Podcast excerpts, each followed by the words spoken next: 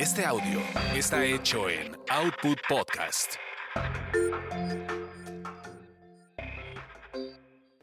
Quizá hablemos de ti. Quizá hablemos de ti. Es el podcast de espectáculos, charlas y algo más. Con chismes serios de las estrellas y uno que otro famoso estrellado. De Gil Barrera, con Joelo Farrilli, Ivonne de los Ríos, Ernesto Buitrón y Carlos Humberto Mendoza.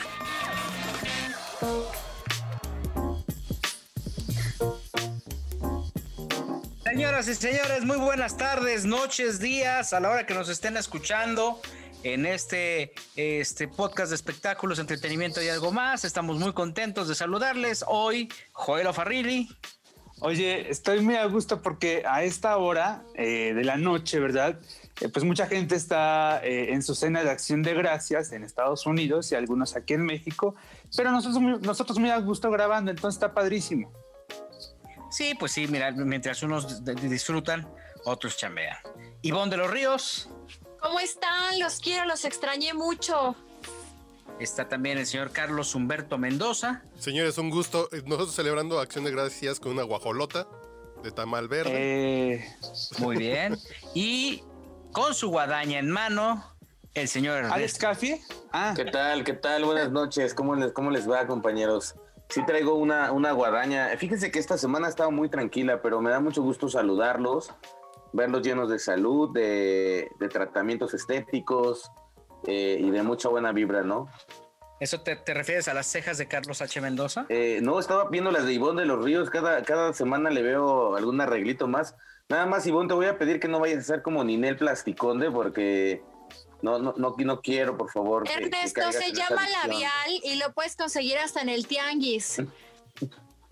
Oye, ¿qué, ¿por qué traes contra Ninel, hombre? Ninel Plasticón. Qué mala onda. Pero yo, ¿qué ahora yo qué me hice? Es de Ninel, ¿eh? Este, aparentemente hay audiencia, ¿no? Dicen que hay audiencia eh, en estos días, una nueva audiencia, ¿no?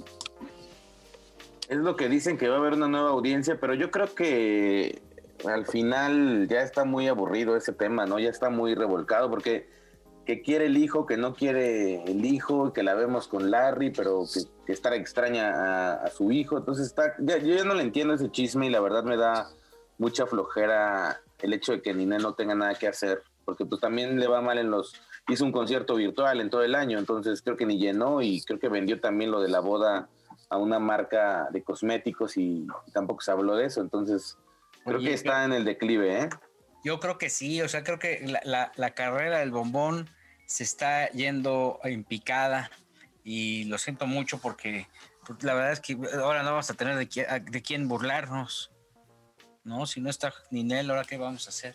Oye, ¿qué cosa eh, hay que abrir esta serie, esta emisión número 75? 75 eh, semanas haciendo ¿Sí? en el podcast con pues el fallecimiento de eh, pues prácticamente una eh, mujer sumamente querida, admirada dentro de la industria del entretenimiento, pareja de el gran Antonio Aguilar, madre de Pepe, de Antonio, abuela de, de, este de los hijos de Pepe Aguilar, que, se me ha escapado el nombre. De Ángela y de Leonardo. Ángela y Leonardo.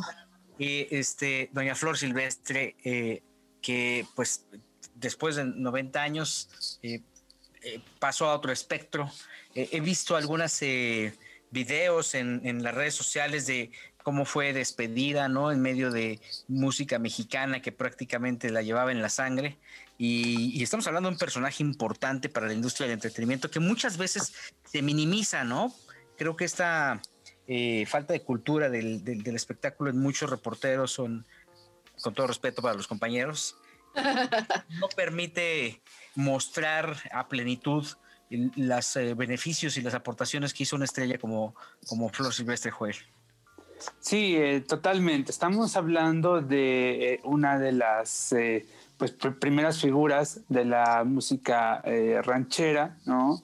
Ella empieza a, a, interpretar música a esto de los 15 años y de manera profesional, bueno, pues yo creo que eh, pues menos de, 10 años después, ¿no? Em, y fueron pues decenas y decenas de discos, eh, más o menos cuentan unas 350, 400 canciones grabadas a lo largo de, de, muchos años de carrera. Y, y, efectivamente, como bien comentabas, muy lamentablemente eh, ya eh, una buena parte de los integrantes de la nueva generación de periodistas, de comunicadores del espectáculo, pues no reconocen plenamente la figura de doña Flor Silvestre, que a mí Flor Silvestre me remonta mucho a, mis años de infancia. Yo conocí a Flor Silvestre, eh, les cuento un poco, cuando yo tenía unos siete u ocho años, en una de estas famosas temporadas que todavía alcancé de la familia Aguilar, eh, en, el Palacio de los Deportes que llegaban todos los abriles en el marco de la feria, eh, primero del hogar y luego de la feria de la Ciudad de México. Y ahí, en una de esas, me tocó conocer a don Antonio y a doña Flor. Eh, y bueno, la verdad es que siempre una persona muy grata, una persona extremadamente cálida, así la recuerdo. Hacía mucho, yo no tenía oportunidad de, de, saludarla, yo creo que unos 10 años a lo mejor pero siempre eh, realmente cálida, eh, se preocupaba por ti, te saludaba de beso. Eh, algunos compañeros que todavía les tocó la oportunidad de estar en casa de, de, los Aguilar aquí en la Ciudad de México, en esa vieja hacienda que tenían en Lomas Estrella, recordarás. Em, y también en el rancho, posteriormente en el rancho, ¿no? Entonces, híjole, qué, triste, pero además también creo que desde que se fue su esposo en el 2007, de don Antonio, eh, pues de pronto doña Flor se, vino poco a poco para abajo y yo siento que de alguna manera fue perdiendo un poco eh, el ánimo de seguir eh, adelante y de seguir aquí. Pasaron 13 años para que doña Flor falleciera tras este amor incondicional y tan grande que se tenían era impresionante y la verdad es que ver el espectáculo de Cuesta de Antonio Aguilar era una experiencia maravillosa, eh, de esas que pues ahora con tema, ahora en, época de COVID pues menos vamos a poder ver por lo pronto en los próximos meses. Pero qué cosa tan espectacular. Don Antonio era un personaje al que quería mucho la gente, y el cariño tan grande que le tenían a la familia, este tema de unión que presentaba Flor cuando ella salía al escenario, la forma en que la veneraban, era impresionante. Eh, eh, la verdad es que eh, construyó su carrera de una, de una forma familiar que ya muchas, muchos famosos actuales quisieran. Ahora en esta época en la que es más fácil divorciarse que terminarse un cigarro. Entonces, lo, lo, que es un hecho es que fomentaron en, la gente la unión familiar y, la verdad es que eh, sí es una pérdida tremenda. Más de 80 discos, me parece, grabados, como bien comentas, Joel, más de 200 películas, ¿no? Porque además era una época en la que hacía película tras película tras película y trabajó con los grandes, con las grandes estrellas del cine nacional, ¿no? Eh, eh, tuvo pues una eh, vida amorosa muy particular, primero con Paco Malgesto, emblemático conductor de televisión, ya después decidió fincar su futuro con don Antonio Aguilar en una relación, como repito, entrañable. Y bueno, pues este, la recordamos con mucho cariño. Creo que, merecía más homenajes, pero desgraciadamente como no era una persona que, que diera chismes, pues este, a la gente se le estaba olvidando por completo quién, quién era.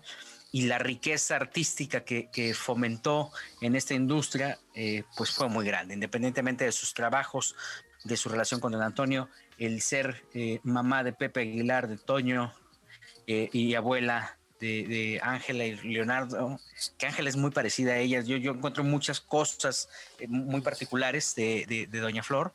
Este, bueno, pues esa es la mejor semilla que nos puede haber dejado y hay que honrarla con el respeto y con el cariño de siempre, mi querido Charlie. Eh, el tema de la belleza de Doña Flor Silvestre era espectacular en pantalla, llenaba la pantalla de una manera que pocas, ¿no? Creo que sí está en esa liga de grandes, de grandes rostros del cine. Y además, como que la gente le tenía mucho cariño a ella. Más allá del talento y de la belleza, que escucharla cantar también se nos olvida que Flor Silvestre es una gran cantante de música vernácula, pero como que el cariño que teníamos por toda la familia por, por Don Tony, por, por los hijos, por Doña Flor y ahora por Ángela, e, es como que se nos olvidó que también era artista y como que era persona, ¿no? Como que pasó algo muy raro ayer que murió Maradona, voy al peluquero, que estoy siendo peluquero de barrio, así peluquero de la vieja escuela, y yo dije, pues me van a platicar de Maradona un rato, ¿no? No, platicamos de Flor Silvestre todo lo que duró el, el corte, porque sí tenía mucho cariño de la gente. Sí, vaya que construyeron cariño. ¿eh? Era impresionante, Joel, lo recordarás. No sé, Ernesto Buitrón estaba muy chico, pero en estos este, espectáculos. Y de Ivonne, bueno, pues ni hablamos, porque Ivonne todavía ni nacía. Pero es la bebé.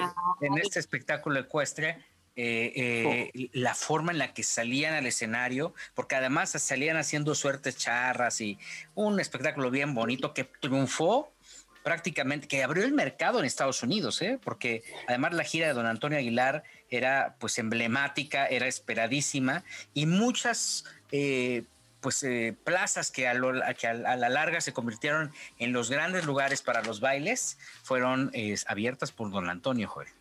Yo creo que tuve la oportunidad de verlos durante unos cuatro, seis años continuos, cuando, insisto, venían aquí al, al Palacio de los Deportes y eran eh, presentaciones donde básicamente eh, había cuatro elementos, ¿no? Que era eh, la música, por supuesto, los caballos, un juego de luces y, evidentemente pues toda la dinastía Aguilar, porque también en estos espectáculos recuerdo que estaba Marcela Rubiales, que la, la hija, una de las hijas de Doña Flor con Paco Malgesto, estaba también eh, Guarachín y Guarachón, fíjate, ah, que en aquel momento eh, pues e-, eran ya como de la casa, no eran parte del espectáculo de cada año, y un grupo que se llamaba Esto es México, ¿te acuerdas Gil de Esto es México?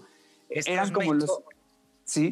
E, esto, Esto es México es un, una agrupación, un colectivo que se crea de la mano de María de Lourdes, intérprete mexicana de música folclórica, y Estos México es prácticamente el grupo que se lo lleva a las giras y que abren un mercado, pues que cantaban que en Holanda, que en España, y eran chavos que salieron de festivales seleccionados por María de Lourdes, también una intérprete de, música folclórica importantísima en nuestro país, embajadora pues este, de la música mexicana, en la época en la que había muchísimas cantantes de ranchero y y, había íconos de la talla de, justamente eh, María de Lourdes, bueno, también estaba en, ese momento Lucha Villa, María Mendoza, La Tariacuri, Lola Beltrán y una infinidad, porque había una cabida muy particular a la música mexicana. Así tenías tú la oportunidad de, escuchar estaciones de música mexicana, Sinfonola, en su momento la, estación del Barrilito que, que estaba en, la, en la AM este, y también que era música que le gustaba a los presidentes en turno, ¿no? Entonces,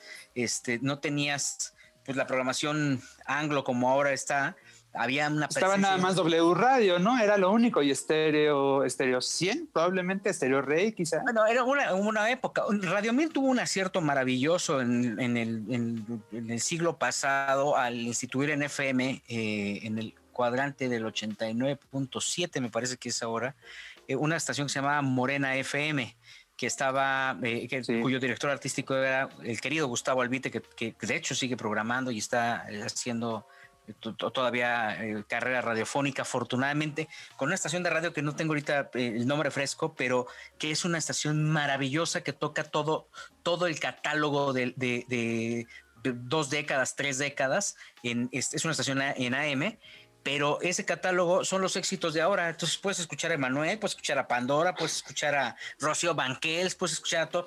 Entonces, este, eh, Gustavo Albite, eh, experto de música mexicana, eh, por muchos años programador de música mexicana, tuvo a bien, junto con Radio Mil, abrir una estación en FM de música mexicana, Morena FM, y ahí podías escuchar a todos, esta, a todos, a todos, podías escuchar, repito, a Marcela Rubiales, podías escuchar a, Lupe eh, Mejía. Eh, la Jackie. La Jackie, este, Sin Albur, La Prieta Linda, ¿no?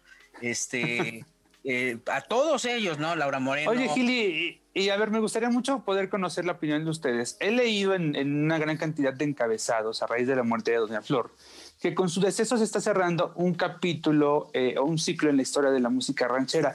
Yo ahí difiero porque eh, a pesar de todo, eh, ahí sigue Lucha Villa y ahí sigue eh, eh, Jiménez, precisamente la Pretalina, además hermana de Flor Silvestre. Y entonces me parece que aún el ciclo no se cierra, que el ciclo se cerrará hasta que ellas eh, pues se despidan de este plano, ¿no? Pero he leído así muchas eh, opiniones que, que sí eh, manejan o tienen esta, esta visión. No sé qué piensan ustedes. Pues es que no hay intérpretes, Lucero graba puro, pu- pu- puro este. No hay vigentes. ¿no? Banda. recicle. Ahí que salga el resto Buitrón a defender a Lucero, pero pu- puro reciclado ahí. Y, No, también. algo que a mí me gustaría, a mí me gustaría destacar es que está muy padre el legado que le está dejando a sus nietos, que pudiendo haber eh, eh, optado por algún género, pues un reggaetón, una balada pop o algo más eh, actual, están teniendo, están agarrando este legado y, y están haciéndolo con mucha dignidad y con mucho éxito, porque Ángela está pegando muchísimo, tiene más de cuatro millones de seguidores y ella siempre con sus vestidos hermosos. Y sí, ahora que vemos el montón de fotos de Doña Flor Silvestre de joven, es muy, muy, muy, muy parecida a Ángela, ¿no? Y bueno, creo que a lo que se Pero Es un poquito, perdón, Ivonne, es un poquito la, la, la, la base cultural que tiene Pepe Aguilar. Porque independientemente de que le tenga heavy metal, él, él creció entre, entre este tipo de espectáculos donde había un respeto incluso para portar el traje de charro. Si te fijas, Pepe es tan respetuoso de la investidura este, charril, por decirlo de alguna forma, o folclórica, eh, este, que no, no le mete modificaciones a los trajes, no, no, este, hay, hay hay quien hasta estoperoles le pone, ¿no?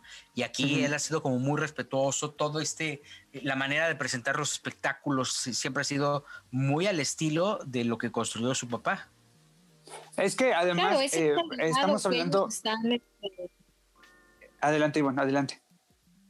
No, que claro, es este legado, están continuando con este legado y si bien Pepe de pronto se ha dado oportunidad de tocar algo, algunos temas no pop, eh, creo que ha sido maravilloso ver, o sea, es maravilloso escucharlos eh, con, la, con la música ranchera, pues su mamá, de más de 300 temas, son, es como muy, muy, muy representativa y entonces ahorita vemos a a Ángela, a mí, a mí me parece maravilloso que siempre está con los trajes, siempre, como dices, esta elegancia, este porte y esta, este como respeto hacia la tradición de la cultura mexicana.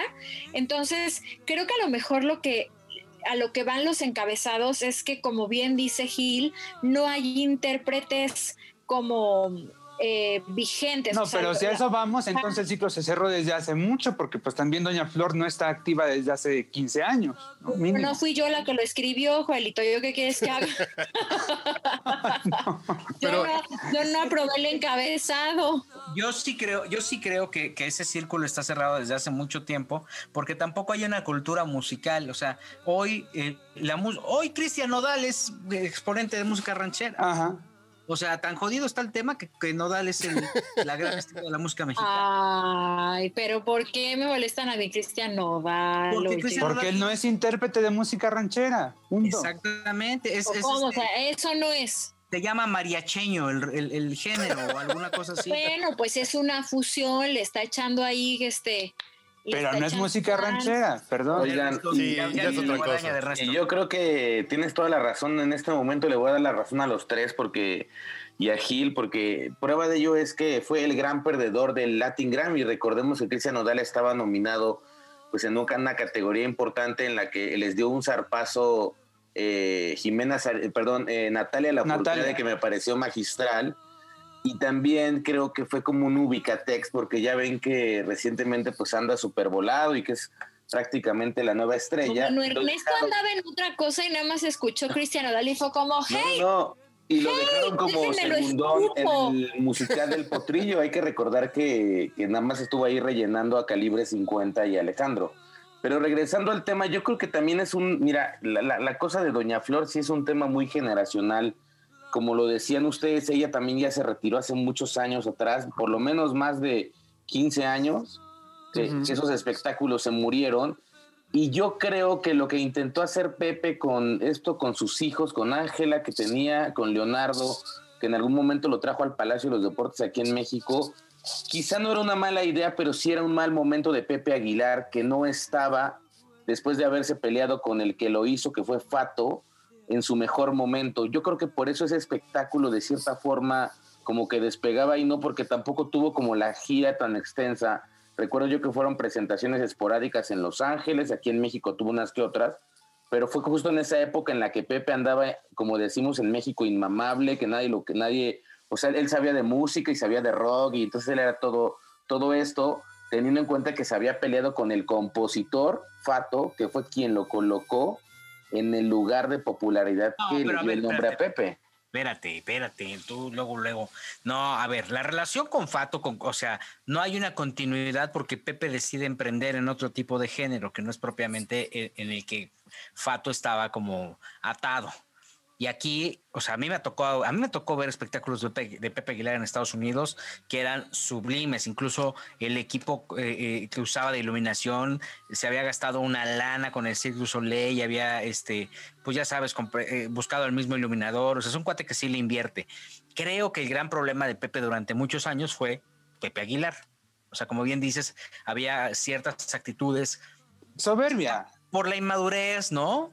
Pero, pero. No, pero espérame, espérame, Gil. Ahí ni tan inmadurez, porque todavía hace yo creo que un año seguía con esa actitud de pronto. O sea, de pronto es muy cuate, de pronto es muy ameno cuando están en promoción, pero también de pronto son, eh, es muy soberbio. Pepe. Uy, a ver, No así el caso de Antonio, de su hermano. Yo voy a retomar el tema de la generación. Yo creo que esa generación ya dejó de producir hace mucho tiempo. Eh, eh, la Prita Linda, eh, pues, eh, Lola Beltrán ya se murió hace 20 años, 25 años. Lucha Villa, pues ya no, ya no, ya no hace nada. Eh, creo que sí es el tema de esa generación, ya no hay. Y me da mucha pena, por ejemplo, la semana pasada lanzó en Estados Unidos Shirley Bassey un disco. Y la señora tiene 80 años. Dices, ¿aquí por qué no se avientan? Porque ya no es negocio, porque ya no quieren, porque ya no tienen ganas porque saben que van que no van a ser trascendentes para una nueva generación. Y dices, hijo, qué, es que tristeza porque estas voces podría ser todavía muy sabroso escuchar estas señoras de 80 años que de pronto digan, me vuelvo a poner el traje, me vuelvo a meter a un estudio, a, a lo mejor hacer unos covers de mis canciones, hacer unas versiones nuevas y, y refrescar un poco no, pero pues imagínate, también no van a, no, o sea, que también hay que tenerle respeto al ridículo. Ah, bueno, sí, sí. Ciertos momentos y ciertas edades en las que. ¿Para qué, para qué, para qué, para qué llorar? A ver, vamos a ver. o sea, una buena exponente de música mexicana que no triunfó, Ana Bárbara, que salió justamente de este grupo impulsor de la música representativa de México, de María de Lourdes, ¿no? Este, ¿qué otra? Ahorita están aventando a, a Edith Márquez como intérprete, quieren hacerla la nueva Rocío Durcal. Que no, tampoco, no va por ahí, señores, por favor. Yo creo que ese género ya está muerto en México. Eh, no, no creo. Eh, pues, Ernesto está a dos de decir, la única exponente es Lucero. no, no, no, pero me refiero a que, por ejemplo, eh, la música como tal, de vernácula, si está bien dicho, que tenía Doña Flor, en este momento no hay nadie, o sea, Aida Cuevas canta música ranchera, pero no tal como tal en un espectáculo escuestre como lo hacía Doña Flor yo pienso, desde mi perspectiva, y si no, díganme aquí, cállenme la boca, díganme un exponente que pueda continuar con eso. Y entonces significa que el género se está muriendo, que en este momento ese género no le importa ni a las disqueras, ni a los promotores, ni a los propios cantantes, porque incluso la misma Ana Bárbara tuvo que dejar un poco el ranchero para irse al pop y todo esto tipo Gloria. No, no dejó un poco el ranchero, lo dejó, lo dejó totalmente. Acuérdate que ese fue uno de los motivos que, que eh, hace que, que eh, Don Antero y ella tengan un, un gran eh, pleito, un gran distanciamiento, porque en el 93 ella lanza un su primer disco, pero era un disco de lo que en ese momento era conocido como música grupera, ¿no? Ya sabes, nada, todo lo aprendí de ti, sacúdeme bla, bla, bla. Entonces, eh, ese no era el plan por el que años eh, habían trabajado y habían construido eh, entre Ana Bárbara, y, Ana Bárbara y su padre, pues la carrera de, de la fe, que no, eso por un lado. Y por otra parte, sí creo que hay exponentes con el potencial para convertirse en, en, en artistas vernáculos pero también creo que, como bien dices, ya no les está interesando a la industria. a los productores no, les interesa fomentar este género. Pero, por ejemplo, Natalia Laforcade ganó el Grammy la semana pasada con un, con un, con un disco de música mexicana. O sea, y con el Pues sí, acompañamiento. si Ernesto nada más se la pasa escuchando reggaetón, Cantando, Sí. ese es el problema. cantando No. Es Cucú Paloma. problema. Aida Cuevas estuvo nominada en una terna de música mexicana con un disco de música mexicana. Sí. Alejandro Fernández está haciendo este, pues este pop diferenciado, bolero pop, este ranchero, no sé cómo cuál sea el género. Ciertas, ciertos temas sí son como muy bravíos, los otros son como una mamada de, de- de bolero ranchero. Que ¿no? curiosamente fue el que más le gustó a la industria, eh, Gil. Eh, y fue el que, el que salió premiado, ¿no? por El favor, pero si también le raro de esa categoría. Si le dio musical a la academia, o sea, eh, por eso le dieron el Grammy. Porque así son en la academia. Sí. Así son, dicen. Por eso Juan Gabriel decía lo que decía, acuérdate que decía que era una mafia, A acuérdate. mí Erne- Ernesto Buitrón me dijo eso, que la academia del Grammy latino le, le favoreció a Alejandro Fernández ese Grammy porque fue. Exactamente, porque hubo estrellas, por ejemplo, como Carlos Vives, que no fue, como Alejandro Sanz, que no fue. Pero eh, también ganaron. eh, pero ni siquiera mandaron el agradecimiento. Ya ven que Pues ya Carlos sé Vives que lo no, pero de todas como formas horas después. Pero yo creo que sí está muy ya de- en declive ese género. Yo creo que ya la música y la industria han venido como a, no sé si afectar, pero tampoco No, hay pero- buenos exponentes, porque ya ven que Nodal, eh, bueno, lo- Exponentes sí hay, buenos exponentes sí hay, pero no son Cristian Nodal, por supuesto. No, a ver, también lo que no hay es que traemos una radio que está plagada de, de- de reggaetón y de intereses con y que Spotify y que todos así, que vamos a Payolera. Hola, ya ven a no, Roa, ¿qué tiene Roa? ya ven que era el que manejaba ese tema payolero, ¿no? Ese, ese es No, el- no, no. no ¿de sé, yo no, no, no lo conozco. No, no, no. ¿Cómo dices eso, Gabriel? No, no, no, no. ¿De dónde sacas eso? Quite- Aquí hay un corte de edición. Nah, Charlie. Bueno, lo voy a apuntar porque luego no los meto. Eh, creo que el punto ayer precisamente con el peluquero con el que estaba, está escuchando a M. Y yo digo, pues qué raro, ¿por qué escucha M? Pues, que si suena repinche, señor. Me dice, es que en las otras no hay música que me guste. En FM sonará muy bonito, pero ya hay- no hay música que me guste. Y el peluquero ha de tener 55, 60 años. Es para escuchar gente platicando. Yo lo que quiero es escuchar música. Y sí, ya en la radio vamos a escuchar reggaetón, cualquier estación, ya, ya Universal, que era para el viejito contemporáneo como yo, ya está Carmen Aristegui, yo, yo pensé que era el club de los Beatles, entonces, bueno, pero la así de amor ya no hay. siempre romántica. Sí, pero ahí dices, ah, ya estamos como, como que se dejó llevar la industria por lo redituable, por lo vendedor, por lo que tiene likes en redes sociales. Y sí están dejando de hacer Pues por estas lo cosas, que vende, ¿no? pero Pues Por otro lado- lógica. sí, pero es por lo que vende o es, pues también se venden mucho las maruchanes en el Oxxo. Y dices, pues, pues, pues sí puedes hacer o- Y y son otras una cosas, porquería. puede ser como otras cosas que Pues pueden sí, pero vender. no las van a dejar de vender. Sí, sí, Aquí claro. Le gustan. Aquí hay, aquí hay otro punto de edición para no, para no espantar a nuestros anunciantes. Sigue. Si no tenemos anunciantes, hombre. maruchan la próxima semana. Ya ni Flor Rubio, Fórmula Espectacular, patrocinan el podcast, Gil. Oye, si no tenemos para patrocinarnos a nosotros mismos, ¿no ves que Grupo Fórmula está en números rojos como todas las empresas radiofónicas? Ay, Joelito. Oye, la, la estación se llama Radio Felicidad, es la que, la que Sí. opera el querido Gustavo Albite. Buenísimo. La- vale muchísimo la pena. Además, ¿sabes qué? Que ya ha cambiado tanto la, la- la tecnología que ya no se oye eh, ese siseo que había o el GIS de que tenía la, el AM, ¿no? También la temporada favorece porque como hay frío, la señal es mejor. Entonces, eh, eh, eso influye con, con- con cómo se transmite la señal. Y Radio Felicidad es una estación sumamente exitosa. No sé los números de, de- fórmula en sus estaciones de AM, que creo que no les va nada bien, pero sí sé que hay fenómenos eh, en AM como este, a donde vale la pena escuchar y echarse un clavado en la nostalgia. Ahora, Lucero tampoco ha grabado nada de música ronchera y Ernesto Buitrón no ha emitido. Oigan, grabó este disco de banda que No, es el guácala, que va a tener este fin de semana. Muy, muy, muy, ay, no sé qué No, decir del no. disco. De, de veras, no sé qué Yo me decir de esos confieso- discos que he tenido con banda. Yo me Enamorada confieso- se llama. Enamorada con banda y, y se da ese lujo, pero Pero a ver, cántanos un pedacito, Ernesto, porque no nos acordamos de la canción. no, pero yo no canto banda. Bueno, de la de. Tarareala. La de. Rapeala. Tararara, tararara. Ya ves, ese es el tema, ese es ¿Eh? el tema de...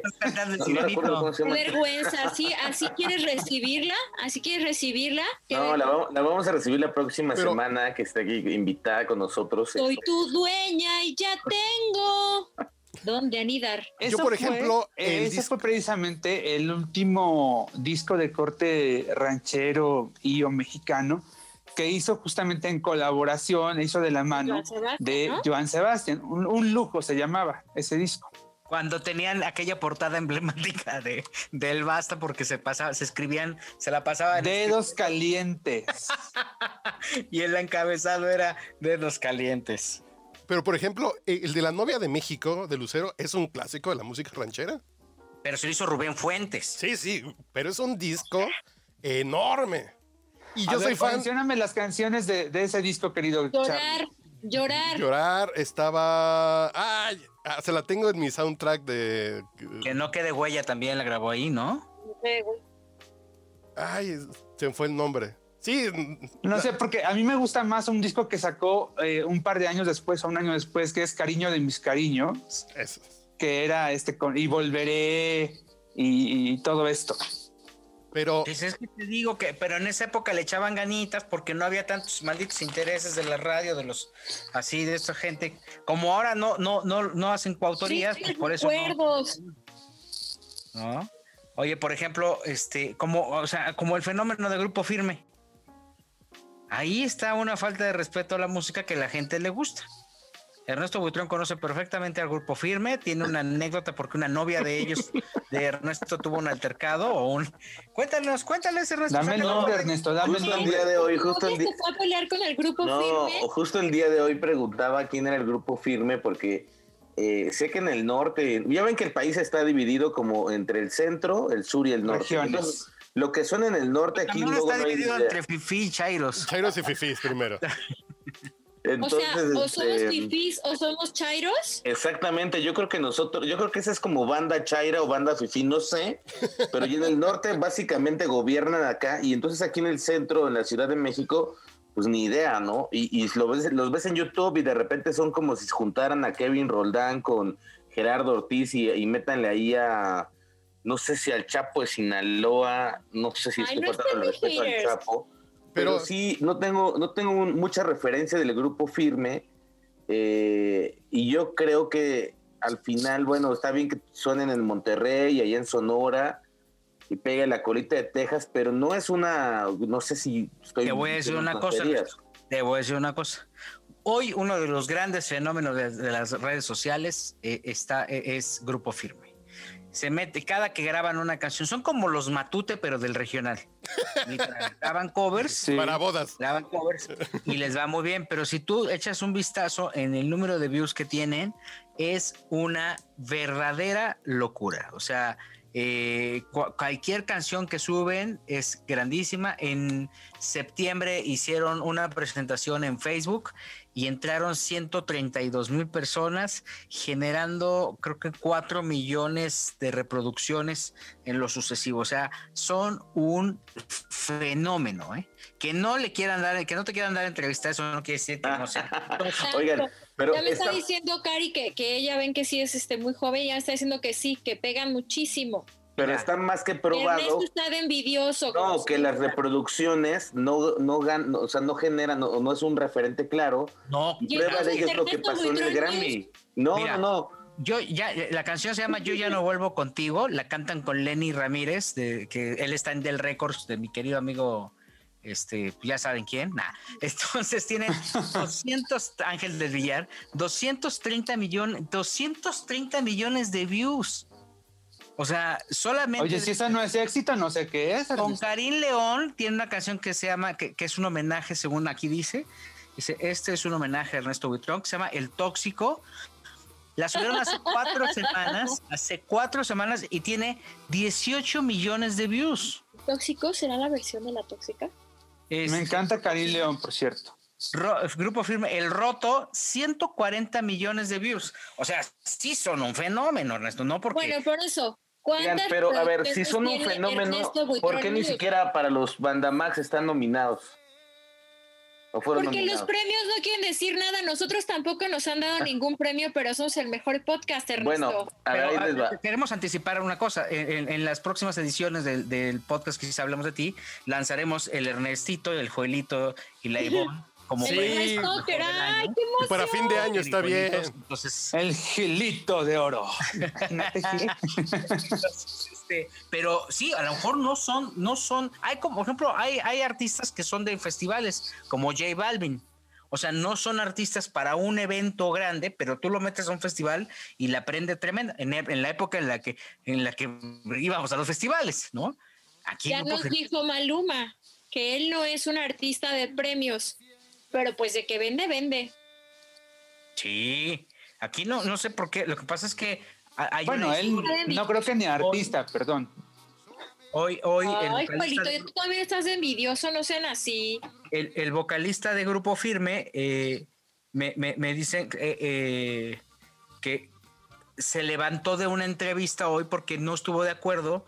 Edwin Cass se llama, se levantó de una entrevista porque no estuvo de acuerdo que le preguntaran eh, ni por Natanael ni por este algún otro intérprete que él de hecho lo comentó en sus redes sociales y dijo no yo yo voy a hablar por mí yo no voy a hablar por los demás vatos porque yo ni yo ni, ni tengo nada que ver con ellos y si a eso le sumamos la indignación que tiene Ernesto Buitrón porque eh, eh, a- tras ese comentario cortaron la entrevista a una de las conquistas de Ernesto Buitrón, este, pues eh, eh, ya ¿A ven- quién le cortaron la entrevista? Gil? ¿Quién, ¿A quién cuéntanos? ¿Quién, ¿A quién le cortaron la entrevista? Este chavo, Ay, eh, Edwin Cass, subió Ajá. a sus redes sociales una historia en donde dijo que, eh, que, que había cortado una entrevista porque eh, pues él, él no se iba a poner a dar ningún tipo de declaración alrededor de sus compañeros de trabajo, que este era un tema que a él no, no le incumbía. Pues que poco aguanta, realmente.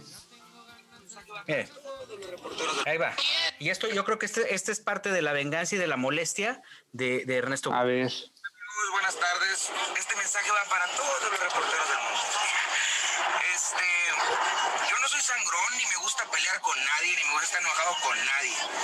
Eh, a pesar de que nunca me apoyaron, yo siempre me detengo a darles mi tiempo. Les regalo en las entrevistas. Ay, no Cara, des. Siempre, siempre. Pero cuando me preguntan de Nata, cuando me preguntan de Nodal, cuando me preguntan de Enigma Norteño, etcétera, etcétera, etcétera, son cosas que a mí no me incumben, son cosas que eh, yo no yo no les puedo opinar cosas de ellos porque son cosas que no, no, no, no, me, no es que no me interesen, sino que no me incumben. Yo les platico mis proyectos, les platico mi vida sobre la persona mía y grupo firme. Entonces, eh, por favor, si me van a volver a hacer una entrevista, eviten esos temas porque no, no crean que me gustan mucho. Entonces, si me porto sangrón, hace ratito pues me retiré de una entrevista sin decir nada. Ahí les pido disculpas, pero Y ya eh, termina, concluye la historia diciendo, en fin, no me interesa estar opinando ni platicando sobre los demás, así que yo sé que mirarán este mensaje. Yo Voy no a, voy a decir dos ustedes. palabras nada más. Dos palabras nada más. nada más lo que dice, Sí. dice, así que yo sé que mirarán este mensaje, yo no estoy peleando con ustedes, al contrario, me gusta hacer equipo, pero también pónganse de modo y verán qué bomba hacemos juntos. Saludos para todos. Nah. Edwin Carlos subió a sus redes sociales, a sus historias. Y ahora Básicamente, viene el editorial de Joero Farrilli. no, básicamente que mamón. Punto. O sea, y mira que para que yo diga algo así, es que eh, creo que ya le está afectando el éxito, ya le está afectando y se está volviendo soberbio. Entonces, él dice que es muy buena onda y todo, pero hay formas para negarse a hacer alguna declaración, ¿no? Y además, ¿quién chingados que es este güey? O sea, tiene Exactamente. 2.4 millones de followers en Instagram, ¿no? Les va muy bien con covers, sí. Y de la mano de estrellotas que también en redes sociales están muy fuertes. También. También. Pero pues, ¿qué? Ahora, ahora teníamos que apoyarlo a huevo. To- Todo porque Ernesto Buitrón seguramente no lo apoyó y en alguna entrevista lo malmiró y por eso trae esta venganza contra todos los reporteros del mundo. del mundo. Oigan, pero bueno, es que también de repente pasa como estas oh, modas de los grupos, lo que le pasó a, Jorge Medina con la rayadora, eh, que de repente tienen como este pegue de durísimo, pero, pero hay que aclarar que el pegue lo tienen en las redes y en el norte, porque aquí en México y no sé si para abajo, quién sabe quién es grupo firme. No, sí, Pero- Martín, hombre. Pero la cosa sí, aquí es que sí, yo creo que les hace falta ese ubicatex, ¿no? Pierden el piso porque tienen Muy eh, rápido. algún éxito eh, y también al final van a terminar reconciliándose con la prensa o al final va a terminar siendo lo que ha pasado con los grupos de que pues llega el recodo, saca un disco, le va bien, y entonces el recodo ubica a estos grupos. Sí, el recodo hace mucho no ubica a nadie, eh, por cierto. ¿no? Bueno, ya sacarán un disco. Están sacando un tema, ya están sacando. Sí, pues han sacado como 10 últimamente, pero no, no, tampoco les ha ido tan bien a, a mis queridos recodos, ¿verdad? A Yo creo que Ponchito. también la MS, también ya ven que la MS ya no ha sacado nada, ¿eh? Snoop Dogg fue el último jalón y yo no sé si ya la MS se está pagando, está pagándose. Vas a ver que vienen fuertes eh, eh, en unos meses con el, pro- el nuevo disco, verás. No, pero ya en unos meses ya le comieron el mandado. Pero quién, a ver, ¿quién se lo va a comer? ¿Lucero con su disco de banda? Yo creo, yo creo que, yo creo que el que les puede comer el mandado como banda como tal puede te quiero, ser, Lucero. Yo puede también. ser, puede ser el recodo, puede ser el recodo. Ahí está, a ver, Carlos H. Ya Mendoza. dijo Cari, mi, mi prima Cari, que es muy joven. Karim, dijo, ya- ese, ese sí les puede comer, fíjate. no. Cari, Calibre mi prima. 50. A mí que me coma de mientras. A ver, creo que hay una Oye. ¿y esto? Hay una persona ahí atrás vistiéndose. ¿Qué es eso? Ah, Oye, qué bárbaro. Ah, estamos, estamos haciendo este podcast Ahí atrás, eh, también en Zoom. ¿Quién está ahí? Ahí está, ahí está Sebastián. Está Sebastián Guis, que de hecho tengo una bomba, la bomba de hoy viene dedicada para alguien y por ahí está nuestra nueva compañera de hoy, Esmeralda. A ver, eh, invítala, Mendoza. A ver, ven, que Ella- venga. la conocen como el huracán acapulqueño Ah, caray. Eh, o Doña Diabla también, ya se está riendo. Y de aquel lado tenemos a, a la leonela del espectáculo, pero... Que se que se invítalos al podcast. Mientras tanto, les queremos ir comentando que más adelante tenemos en este podcast, en exclusiva, a Manuel José, este intérprete que ha estado en medio de una controversia eh, y espectacular, sensacional, pero que hoy por hoy es uno de los grandes intérpretes de nuestro país, con también este elemento de grabar, pues, este canciones ya grabadas, covers, y trae, este, pues hay algunas sorpresas que iremos destapando en el transcurso de, de- de esta emisión, de quizá hablemos de ti, número 75, mi querido Joel. Así es, estamos ya, oye, 75 emisiones, qué padre, qué rápido se nos han ido. Pero además ya se nos hizo como, como eh, el hábito y ah, pase lo que pase, pues estamos todos aquí cada semana grabando, compañeros. Ha sido, ha sido realmente un camino eh, privilegiado eh, haberlo recorrido con ustedes. Muy contento. Oye, que no se vayan. A ver, pa- ahí está, Sí, ahí sí. están. Ponlos ahí, vamos a invitarlos, este Ernesto. Sebastiancito, ven. Tenemos esta, esta suerte de que Ernesto esté haciendo este podcast en Argentina. Y este, y ahí está justamente Espero que su contrato de exclusividad les permita aparecer. Ven, Esmeraldita. Vengan, vengan. el video, no más el audio. Aquí Ven, van a mi vida. todo esto, no hay punto de edición en este podcast, como se pueden dar cuenta. Las barbaridades corren por cuenta. Pero ahí está. Mira. Mi vida, está. ¿cómo estás, Esmeraldita? Hola, ¿cómo Hola. están? Qué gusto verlos. Felicidades por tu ingreso a hoy. Muchas gracias, muchas gracias. Saben que los, los admiro mucho, los quiero y los re- respeto. Esmeralda, ¿qué- ¿cómo te trata Televisa? Porque tú estuviste mucho tiempo pues trabajando para Azteca. Esmeralda es una reportera eh, de, de muchos años, muy buena Agudísima. reportera y este aguda, muy aguda y ahora pues forma parte de las filas de este de este reconfiguración del programa hoy. Nos da muchísimo gusto que se llenen de reporteros. Estábamos hablando al principio del podcast de, de- de la falta de cultura que hay en algunos compañeros reporteros. Eh, no, aquí en el caso de, de Esmeralda no, no es el mismo, el caso de Sebastián pues también no, no es el mismo caso, pero el hecho Claro. de que haya aportaciones como tú eh, dentro de la misma industria nos ayuda mucho porque nos salva a todos los demás. Eh, sabemos que en ti hay una responsabilidad en las preguntas que pueden ser muy audaces, pero siempre eh, con un oficio y con un profesionalismo muy grande. ¿Cómo te tratan en estas nuevas filas? Oye, antes que nada quiero, quiero agradecerte el comentario porque de verdad viniendo de una persona como tú, que sabes que te admiro mucho, que admiro mucho tu trabajo, esa eh, ética que siempre has tenido para manejar los espectáculos, porque esa línea tan delgadita que tenemos aquí entre el escándalo, entre lo público, entre que una verdad se pueda generar en un chisme y un escándalo. Tú lo has manejado muy bien, mi querido Gil. Por eso hoy sigues al frente de esta revista telenovelas que, bueno, ha despuntado desde que regresaste, ¿verdad? No, y gracias, respondiendo a tu pregunta, pues muy bien, me siento muy contenta. Nunca había trabajado aquí en, en Televisa, me siento muy contenta. Me ha cobijado mucho. Aquí mi querido Ernesto Buitrón, la verdad es que me ha cobijado muy bien, todo el equipo, Andrea Rodríguez. Casa Televisa. Mi casa Televisa, mi ahora casa Televisa, sí. Pero muy contentos con todos los compañeros. Oye, Esme, preguntarte, tú, tú, tú mucho tiempo, eh, pues mucho tiempo reporteamos juntos, muchos años, luego te fuiste un rato, ¿verdad? De la reporteada, te concentraste en otros, en otros temas y ahora regresaste, pero si ves un cambio, Eh, porque quizás eh, uno que, que, que, que está aquí el día a día, de pronto pierde como la, la, la, la perspectiva, ¿no? Y no se da cuenta si ha evolucionado o no. ¿Cómo lo sientes tú ahora que has regresado, querida Esme? Mira, pues yo veo muchas caras este, nuevas. Muchas inventadas.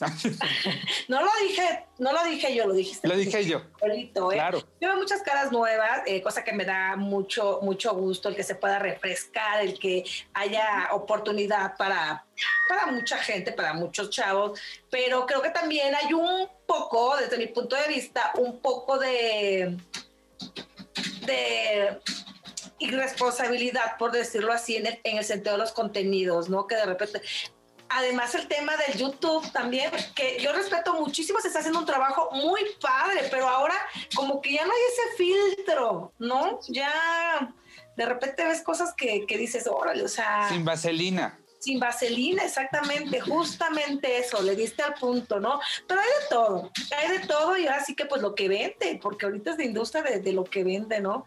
Afortunado o desafortunadamente. Y, y, me gustó mucho tu nota de la mañana, Esme, eh, hablando de Eduardo Yáñez, ¿verdad? Que te declaraba que pues él, ha, él ha estado a punto de, de, del suicidio en esta pandemia.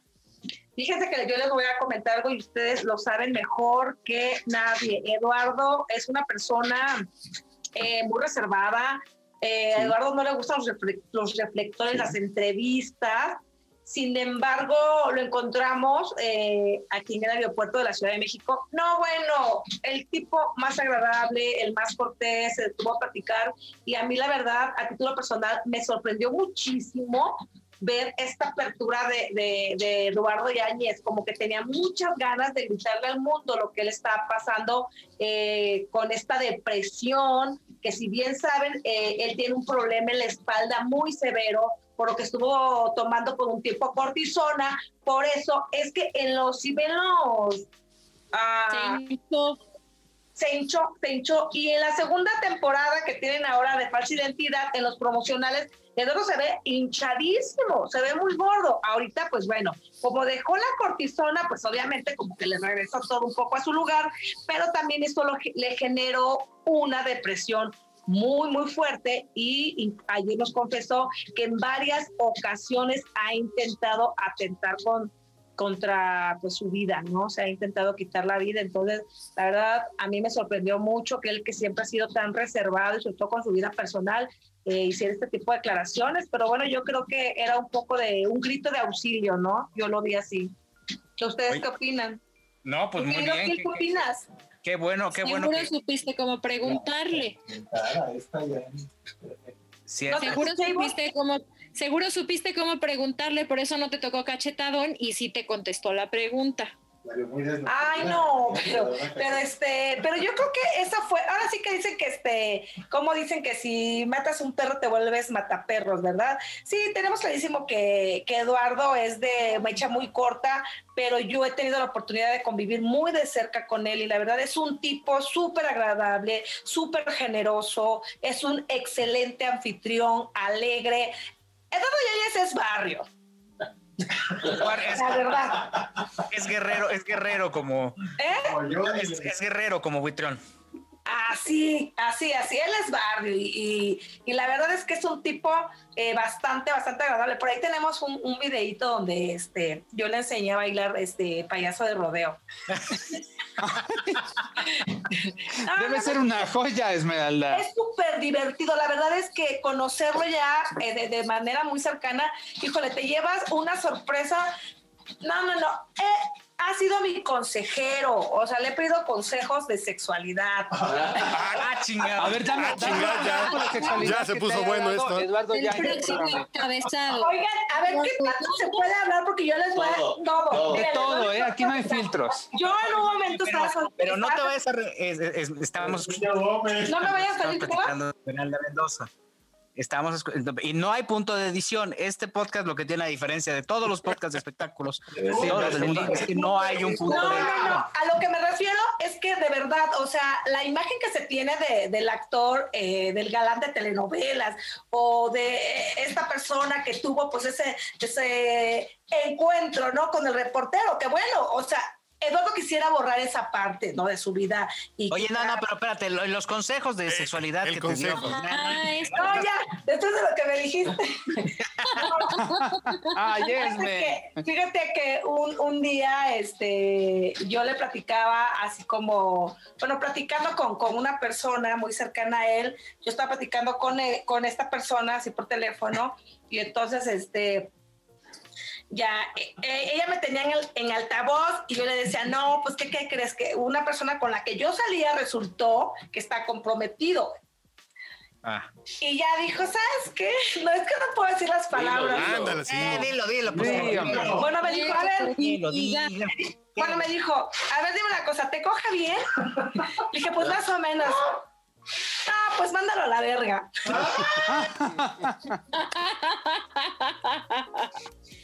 Pues tiene razón. Oye, y, y- y- y por favor, chicos, me descosí, me descosí, bueno. Vaya, pues, oye, ¿y, y en qué quedó? ¿Lo mandaste? Para sacar conclusiones. Pues, pues tóxica. Oye, no, ¿qué soy un poco tóxica y aquí? sigo con él, ¿no? No, lo mandé.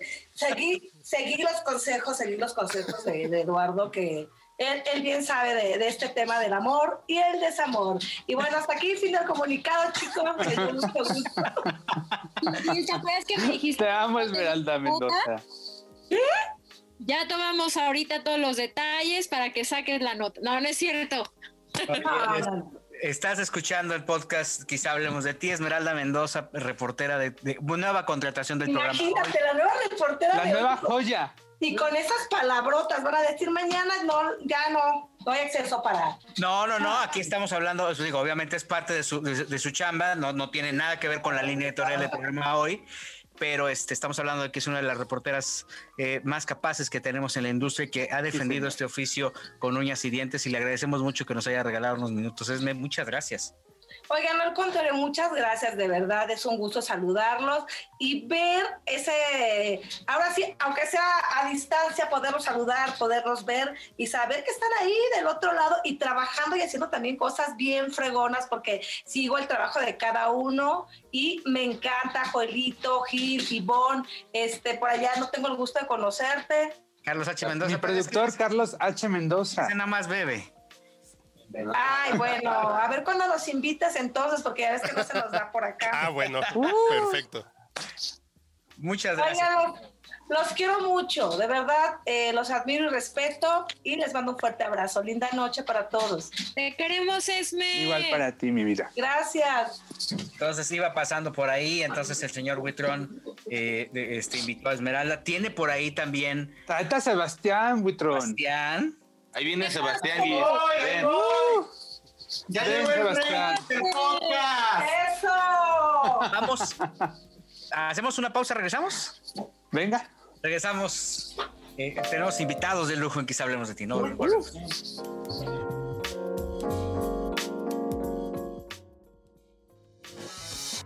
Oye, no te vayas porque estás escuchando el podcast del zar de los espectáculos, Gil Barrera. Y al regreso, quizá hablemos de ti. Ya regresamos.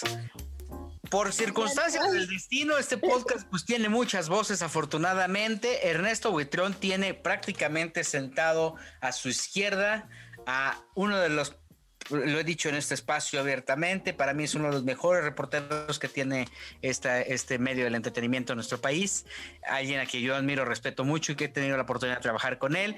Y hoy, este, gracias a Ernesto, que Ernesto se está volviendo un coordinador artístico de, de primer nivel, que ya lo quisiera Flor Rubio.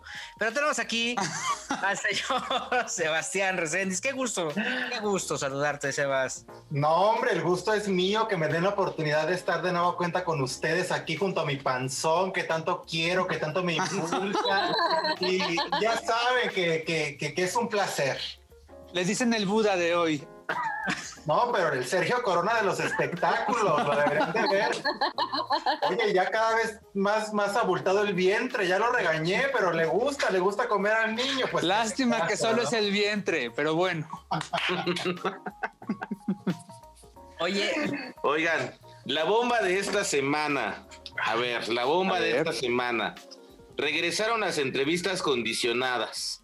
¿cómo? Estas ¿ahora con entrevistas que parece que se habían extinguido con prensa dana, regresan porque ahora sé de buena fuente que la gente que está coordinando a Marjorie de Sousa te invita a que vayas a entrevistar a Marjorie de Sousa, pero con la condición de que solo hables de su trayectoria musical, nada más. Si no te cortan la entrevista y te advierten así, si no te cortamos la entrevista. Oye, ¿y cuánto dura la entrevista? Dos minutos, entonces.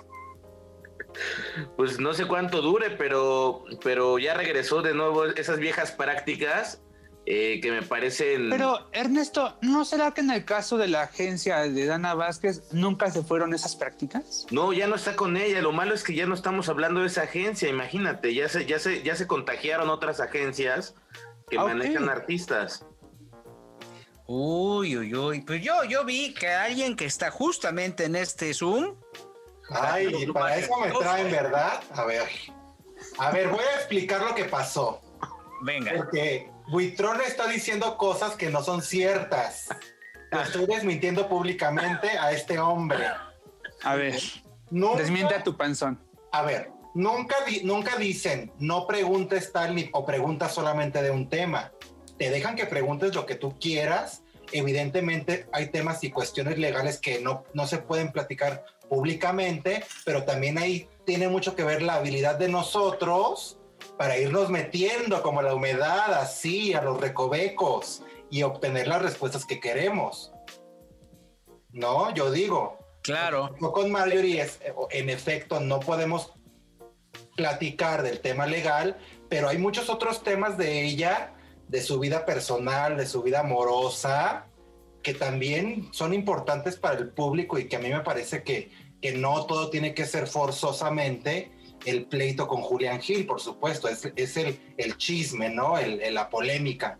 Pero también por enfocarnos a ese tema, hemos descuidado otros, otros temas en, en- en relación a ella. Y Como su aportación musical. No.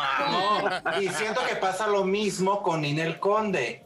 Por estarnos enfocando por el rata del marido, estamos dejando, estamos dejando de lado otros temas que, por ejemplo, ya ayer vi una historia de Instagram que yo pensé que ella, que era el, Instagram de Jaime Maussan, ya tiene la cara como de ovni, que se volvió a inyectar, que se volvió a hacer unas cosas en el abdomen y que ya no es la Ninel que conocemos.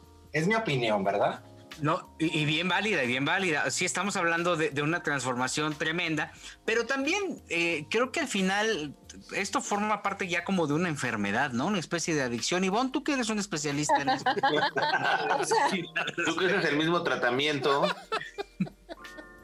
Ya dije que se llama labial. Bueno, pues es que a uno le gusta hacerse el arreglito y supongo que sí llega un momento en el que dices, quiero más, quiero más, quiero más. Como tú, Ernesto, que quieres comer y comer, como dijo este Sebastián. Así pasa, así pasa. No, pero sí creo que Ninel ya, este, ya, ya, ya pasó una línea. Pues ya cuando ya no te pareces, ya no hay que seguir ahí.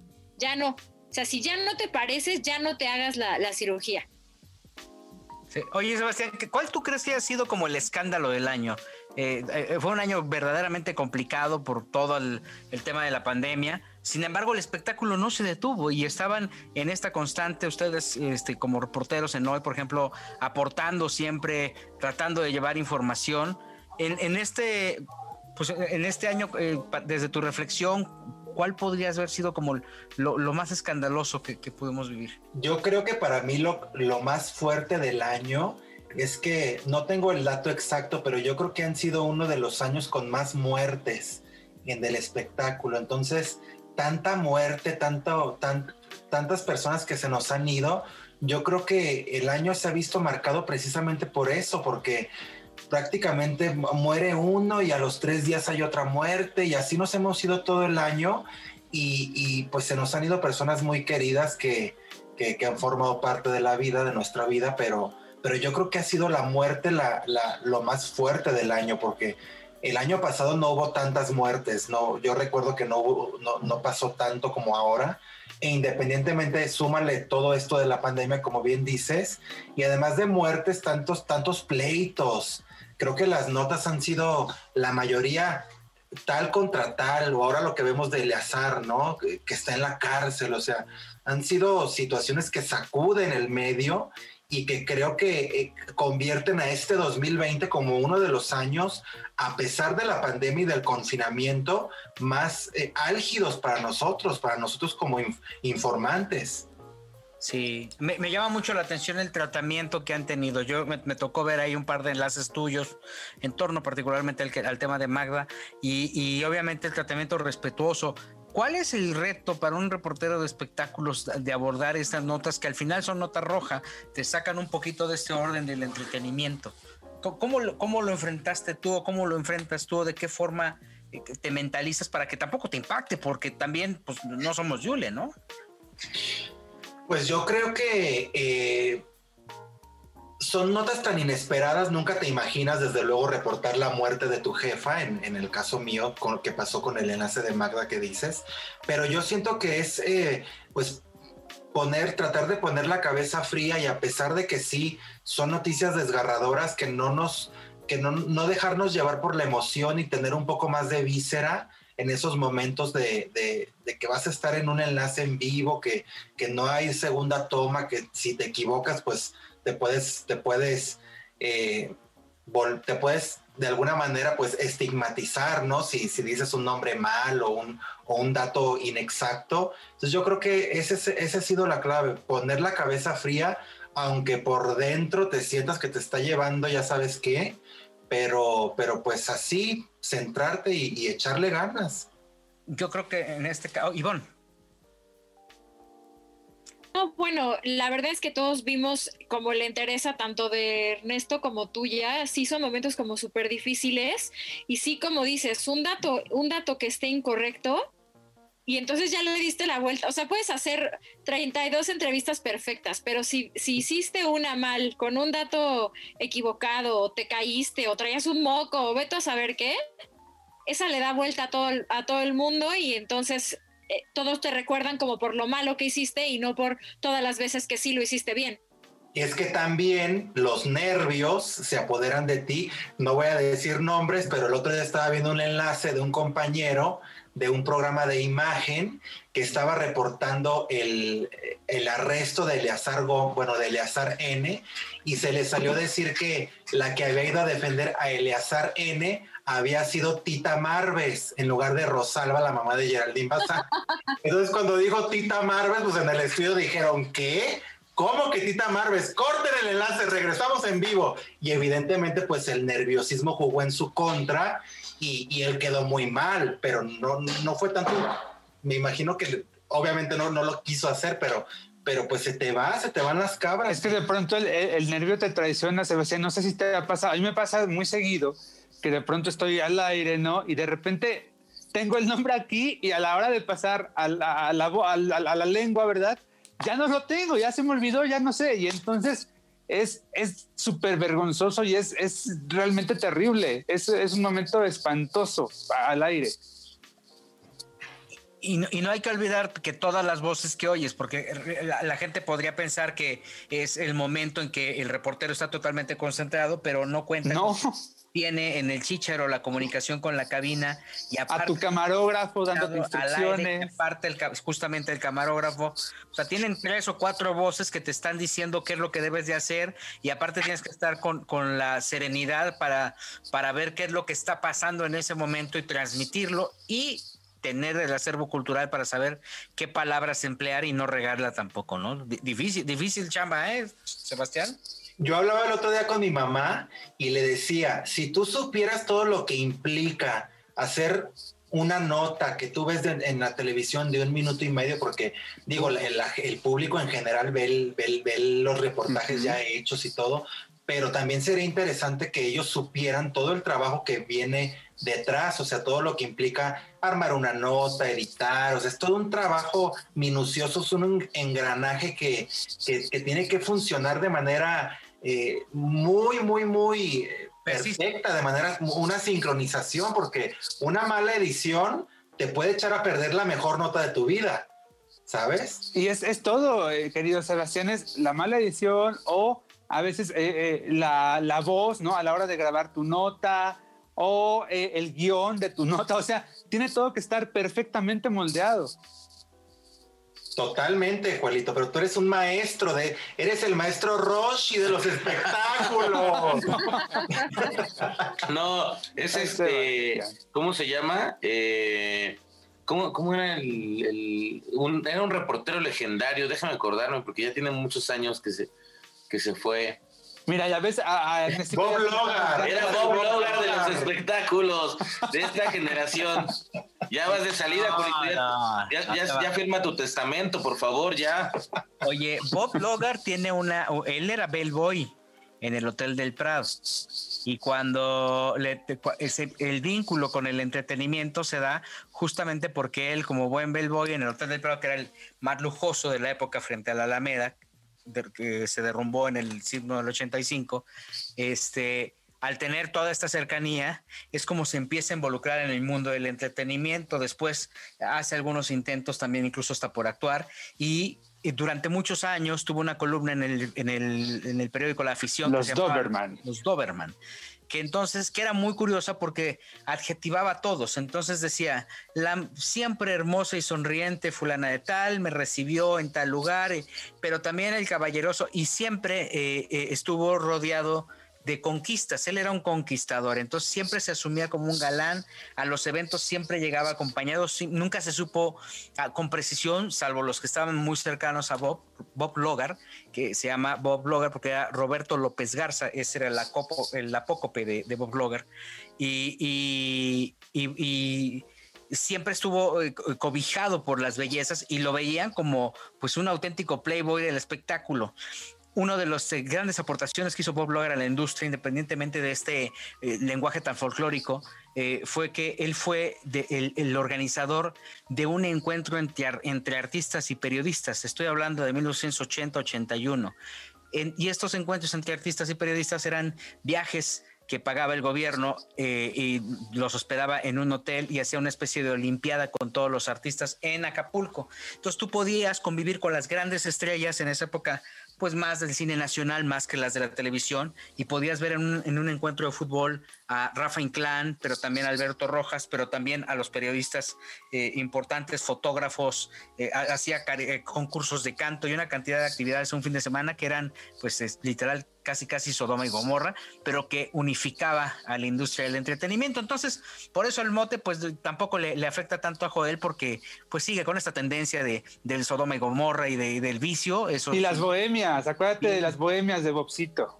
Después, ya muchos años después hizo las, bohemias. Ya fueron las que me tocaron a mí. Eh, eh, eh, eran unas, justamente unas bohemias en donde llegaban varios periodistas a ver cantar a nuevos talentos y de ahí te podías encontrar a muchas, digo, creo que Rodrigo de la Cadena anduvo por ahí, no sé si el mismo Daniel Río Lobos anduvo por ahí. También. Y él era un vínculo muy particular entre la industria del entretenimiento y, y entre artistas y periodistas, cosa que no, no sé si ocurra hoy sobre todo con reporteros como Ernesto Buitrón, que siempre traen la guadaña y que no unifican a los artistas.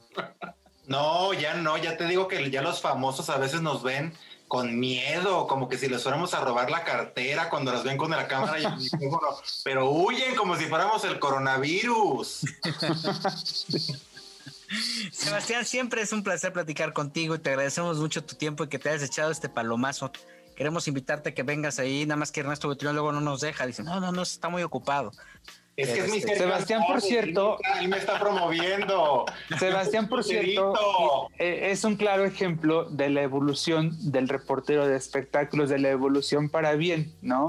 Y nos, nos ha tocado verlo justamente empezar, así que prácticamente desde cero y hemos No, visto pues, de cómo ha ido estás construyendo. bueno, tú- tú sí lo Exactamente. decir, pues. Yo sí lo puedo decir, Sebastiancito. Nos Sí, ha tocado verlo, de- de- de y Coca. cómo ha ido construyendo su propio camino y eso es eh, admirable. Me, me parece que lo ha hecho de una manera bastante edif- edificante y dignificante. Ay, los quiero. Muchas gracias, gracias, gracias. ¡Bravo, Sebas! Nos vemos pronto. Nos vemos pronto, Sebastián Recente. Ay, Dios el señor. programa hoy, un poquito menos agresivo que Ernesto Buitrón, este, muy, muy, este, además, ¿sabes qué? Admirable el lenguaje que, que tiene Sebastián, la forma de Muy defender. particular. muy particular. Señores, señores, vamos a ir a un corte. Regresando, tenemos un invitado. Ernesto Buitrón, tú danos el ¿Ya preámbulo. llegó? El- el- ya llegó, ya está, ya, ya se está conectando. Ya está un, eh, bueno, pues nos, nos acompañará Manuel José para hablarnos de todas estas polémicas, de todos estos conciertos, de toda esta mella que ha causado su éxito musical en la familia eh, noreña y quizá de la alianza que pueda tener musicalmente hablando con Sara Sosa. Entonces va, a estar bastante interesante esta entrevista, eh, porque al final, bueno, también es un, un personaje y un cantante que, que ha estado en boca de muchos, ¿no? Y sobre todo en los medios de comunicación. Otro de tus niños, Ernesto. Un gran amigo, Manuel José. Que no necesita lo de Sara, pero ya, ya, ya, ya nos contará más adelante. Vamos a un corte, Bien. regresamos.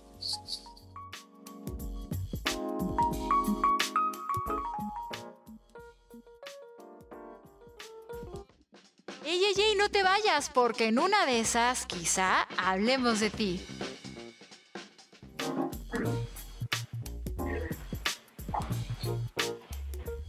Ya estamos de vuelta, señoras y señores. Hoy, pues, este, con un invitado de lujo, controversial, eh, con una voz privilegiada, pero, pero con alguien que de, la noche a la mañana, eh, entiendo, producto de, este talento que tiene, empezó a, a acaparar eh, eh, las portadas de la revista, los programas de televisión, y me da mucho gusto, Ernesto Buitrón, que nos acompañe este día en Quizá Hablemos de Ti, el señor Manuel José. Qué gusto saludarte, Manuel. Muchas gracias. Sabemos que traes una agenda en medio de pandemia, una agenda, una agenda, pues, este, abultada, pero que nos des estos minutos siempre es importante para nosotros. Qué gusto saludarte.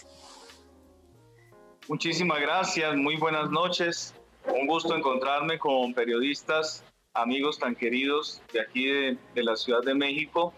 Y pues yo muy contento porque tengo la oportunidad ya de estar acá después de todos estos meses de receso, de esta pandemia que nos confinó, que nos alejó, pero que en este momento, como tú lo mencionas, estamos nuevamente ya retomando nuestras actividades.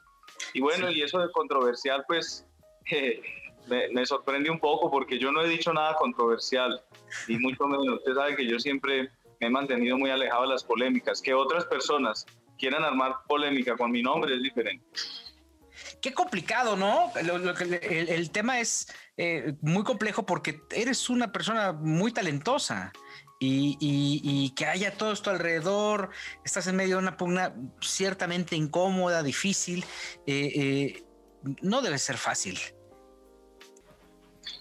Lo que pasa es que, mira, cuando uno se vuelve objeto del dominio público, los medios y el público en general te comienzan a ver como si tú fueras una persona eh, diferente, ¿no? Como si fueras un ser especial o muy diferente. Y no, nosotros somos personas del común, somos personas igual que todo el mundo. Eso yo lo tengo muy claro. Entonces quieren todo el tiempo como enterarse de tu vida privada, de tu intimidad, de cosas que a veces tienen que ver con la carrera o con la profesión. Y eso claro que eh, a veces molesta un poco, porque uno quisiera también tener su espacio personal, su espacio privado con mucho respeto y muy aislado de, de las cámaras y los micrófonos. Pero bueno, hay a veces son cosas inevitables que hay que tratar de manejar con la mayor prudencia, también con el mayor respeto y, y creo que como lo hemos venido manejando hasta ahora, sin faltarle el respeto a nadie, sin meternos con nadie, pues se ha ido manejando muy bien.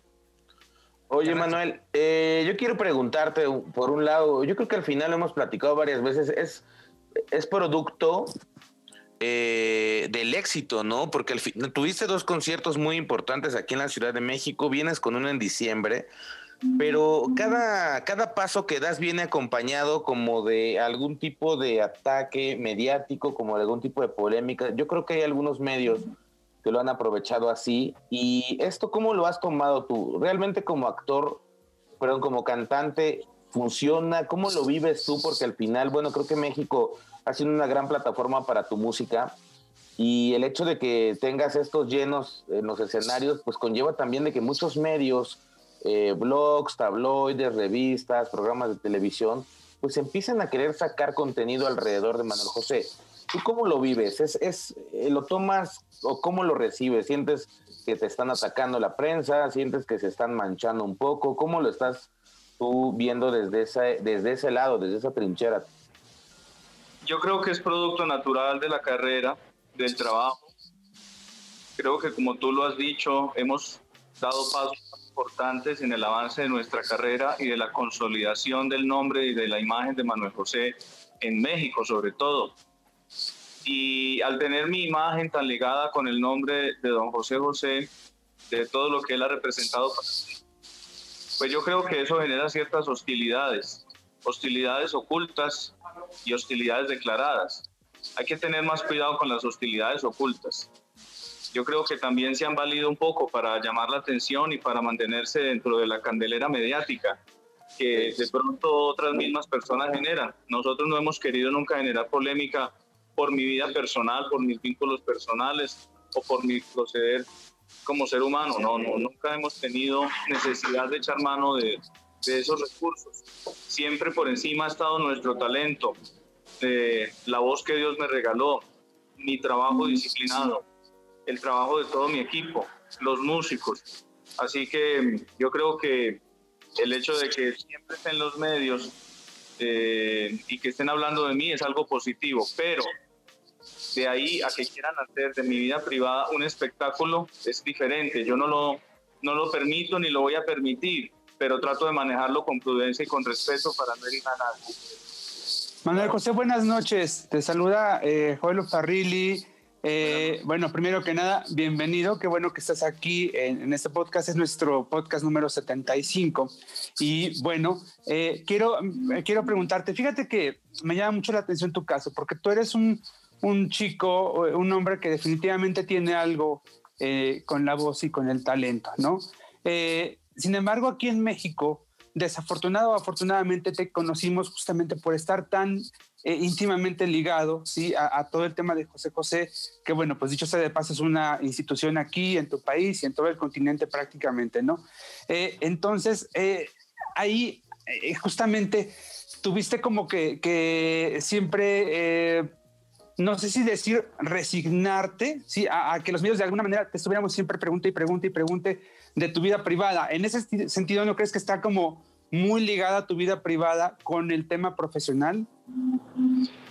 Bueno, pero no sé qué han querido relacionar de mi vida privada, porque lo que se quiso saber de mi vida privada, eh, yo mismo lo conté y don José José también lo contó hace muchos años pero yo creo que eso no bastó y siempre han querido más y siempre han querido más.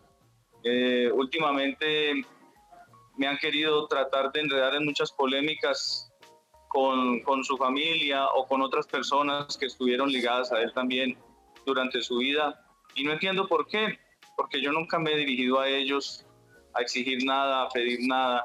Yo lo único que he hecho es mostrar mi talento, mostrar mi voz, venir aquí con la mejor disposición, de la mejor haciendo las cosas correctas, eh, con el respaldo de una disquera muy importante que es Universal Music, con el respaldo también de compañías tan importantes como Telemundo, Univisión, eh, incluso Televisa. Entonces, yo creo que hemos hecho las cosas correctas. A veces como te digo, hay otras personas que quieren aprovecharse de esas circunstancias para mantenerse ahí también dentro de esa polémica. Entonces, eh, va a haber un momento en que el talento, el talento y el trabajo y la carrera de Manuel José pues va a terminar eclipsando todas esas cosas. Mientras tanto hay que tener paciencia porque todo se va organizando, todo se va cuadrando. Yo confío en eso. En este entendido, Manuel, eh, eh, eh, tú tocaste un tema muy, muy interesante. entendería o, percibo que la familia de José José tiene cierta frustración o indignación por este vínculo que tú también musicalmente tienes con José José. ¿Tú estarías en posibilidad de negociar o de sentarte con la familia de José, con Anel, con José Joel, con Marisol, para establecer un lazo de comunicación estrecho para evitar que, dentro de este eh, coto exista eh, alguna malinterpretación o los ataques que, pudieran haberse presentado? Mira, es que no entiendo en qué sentido tendría yo que eh, hablar o llegar a un acuerdo. No, no creo que haya nada que dialogar, ni que ni que acordar, porque yo no, no debo tener la autorización de ellos ni de nadie para cantar, para ser Manuel José. Manuel José es desde que, desde que nació como, como ser humano y como artista desde que empezó su carrera musical en Colombia en el año 2010 y no he necesitado la, autorización de nadie. Sí he tenido muchas bendiciones, sí he tenido muchas eh, felicitaciones muchos espaldarazos, que me han sido muy importantes. Sobre todo el de don José, que cuando fue a Colombia me dio su bendición. Me abrazó, me besó y me encomendó que le siguiera cantando al amor. Eso es lo único que a mí me mantiene concentrado. De resto, sin el ánimo de ni de ofender ni de causar polémica, no necesito la autorización de nadie más para seguir cantando. Lo único que necesito es el apoyo del público. Manuel, pero estás ese, consciente... ese público es el que ha hecho lo que yo soy. Eh, ¿Estás consciente, Manuel, de que mientras sigas eh, con el repertorio interpretando a José José, porque además lo haces muy bien para, digamos que para colmo de males o de bienes, eh, mientras sigas con esto, se te va a seguir ligando directamente y completamente con el maestro, ¿no? Y entonces la polémica creía yo que va a continuar, no sé en ese sentido qué es lo que piensas y si estás dispuesto a tomar ese riesgo. Entonces ahí, ahí retomamos las palabras que, que nos acabó de, decir nuestro amigo Buitrón. Las envidias. Las envidias son las que generan esto. No es tanto el que yo cante, no es tanto el que yo haga el repertorio de don José José, no es tanto el que yo esté ligado a don José José por mi historia, por toda mi historia musical, por todo el desarrollo de mi carrera. No es tanto eso, sino cómo lo perciben ellos, cómo lo toman ellos. Entonces ya el problema no es mío, el problema no es mi voz, no es mi parecido, no es el repertorio, no es nada de eso. ¿Por qué? Porque el público no ha tenido ningún problema con eso. El público ha llenado todos los escenarios donde hemos estado, entonces vemos que el problema no radica ahí. El problema viene del lado de ellos. Los que los tienen que resolver son ellos. Ellos tienen que resolver sus propios sentimientos, su forma de, de aceptar y reconocer las cosas. Entonces, por mi lado, no, no, no tendría yo más que agregarle a eso. Oye, Manuel, y dime una cosa, eh, ¿cómo se le hace o cómo le has hecho para poder tener tanto éxito eh, en los escenarios? Prueba de ello es lo que hablaba hace un rato y, y, que ha sido un fenómeno que he sido testigo de que llegas a un lugar y la gente estaba rotando y hay gente que se queda afuera y hay gente que está en las redes sociales y es un movimiento muy grande. Y, ¿Cómo, ¿A qué le atribuyes todo eso? ¿Cómo ha crecido ese movimiento de Manuel José tan grande? Que incluso, bueno, también yo platicaba con Patti Romaní, eh, dice, no hay punto de comparación. Yo creo que la disputa debe de ser porque al final es un gran intérprete, es un gran cantante y lo que intentó hacer el hijo de José José, o sea, José Joel, que era cantar los temas de su papá, no lo logró. Y el hecho de que tú llenes un teatro y te vayas de gira y tengas 10, 15, ¿cómo se ha creado todo eso en este momento? ¿Cómo, ¿cómo lo ves tú en tu carrera? Porque yo creo que es el, el momento donde tú estás despuntando más. Entonces, ¿ha sido fácil, difícil crear eso y crear también esta parte con tus fans que, que se ha convertido pues en, en, personas que han distribuido tu música a nivel mundial? Porque tienes público en México, en Europa, en todo el continente hacia abajo. Eh, o sea, sí, sí es realmente un movimiento muy grande. Pero ¿cómo se ha logrado, pese a todo esto que vives aquí en México? Porque pues, creo que es el único país donde donde de cierta forma hay estos señalamientos Bueno, yo creo que primero que todo es producto de la fe en Dios, de la gran conexión que siempre he tenido con Dios, que Él me ha bendecido de múltiples maneras. Segundo, que yo creo que, como he expresado antes, dentro del género romántico, dentro de la balada romántica, se fueron quedando unos vacíos muy grandes, con la pérdida de todas esas grandes figuras y grandes voces históricas, irreemplazables. Y se fueron dando paso también a otros géneros musicales, a otros géneros de la juventud, géneros más tropicales, más bailables. Y ese vacío creo que eh, traté yo de, venir a, llenar un poco. Lógicamente una sola persona, un solo artista no lo va a llenar, pero por lo menos yo me atreví a, a ir contracorriente, me atreví a romper esa, esa corriente que ya estaba establecida en, en, en, el, en la industria musical, ¿no? Porque tú veías que salió el reggaetón y todos se fueron por el reggaetón luego salió el, trap, el hip hop, todo eso y todos se iban por ahí. Yo me atreví a ir en, en contracorriente, no me quise ir con la corriente de mi edad o de mi generación.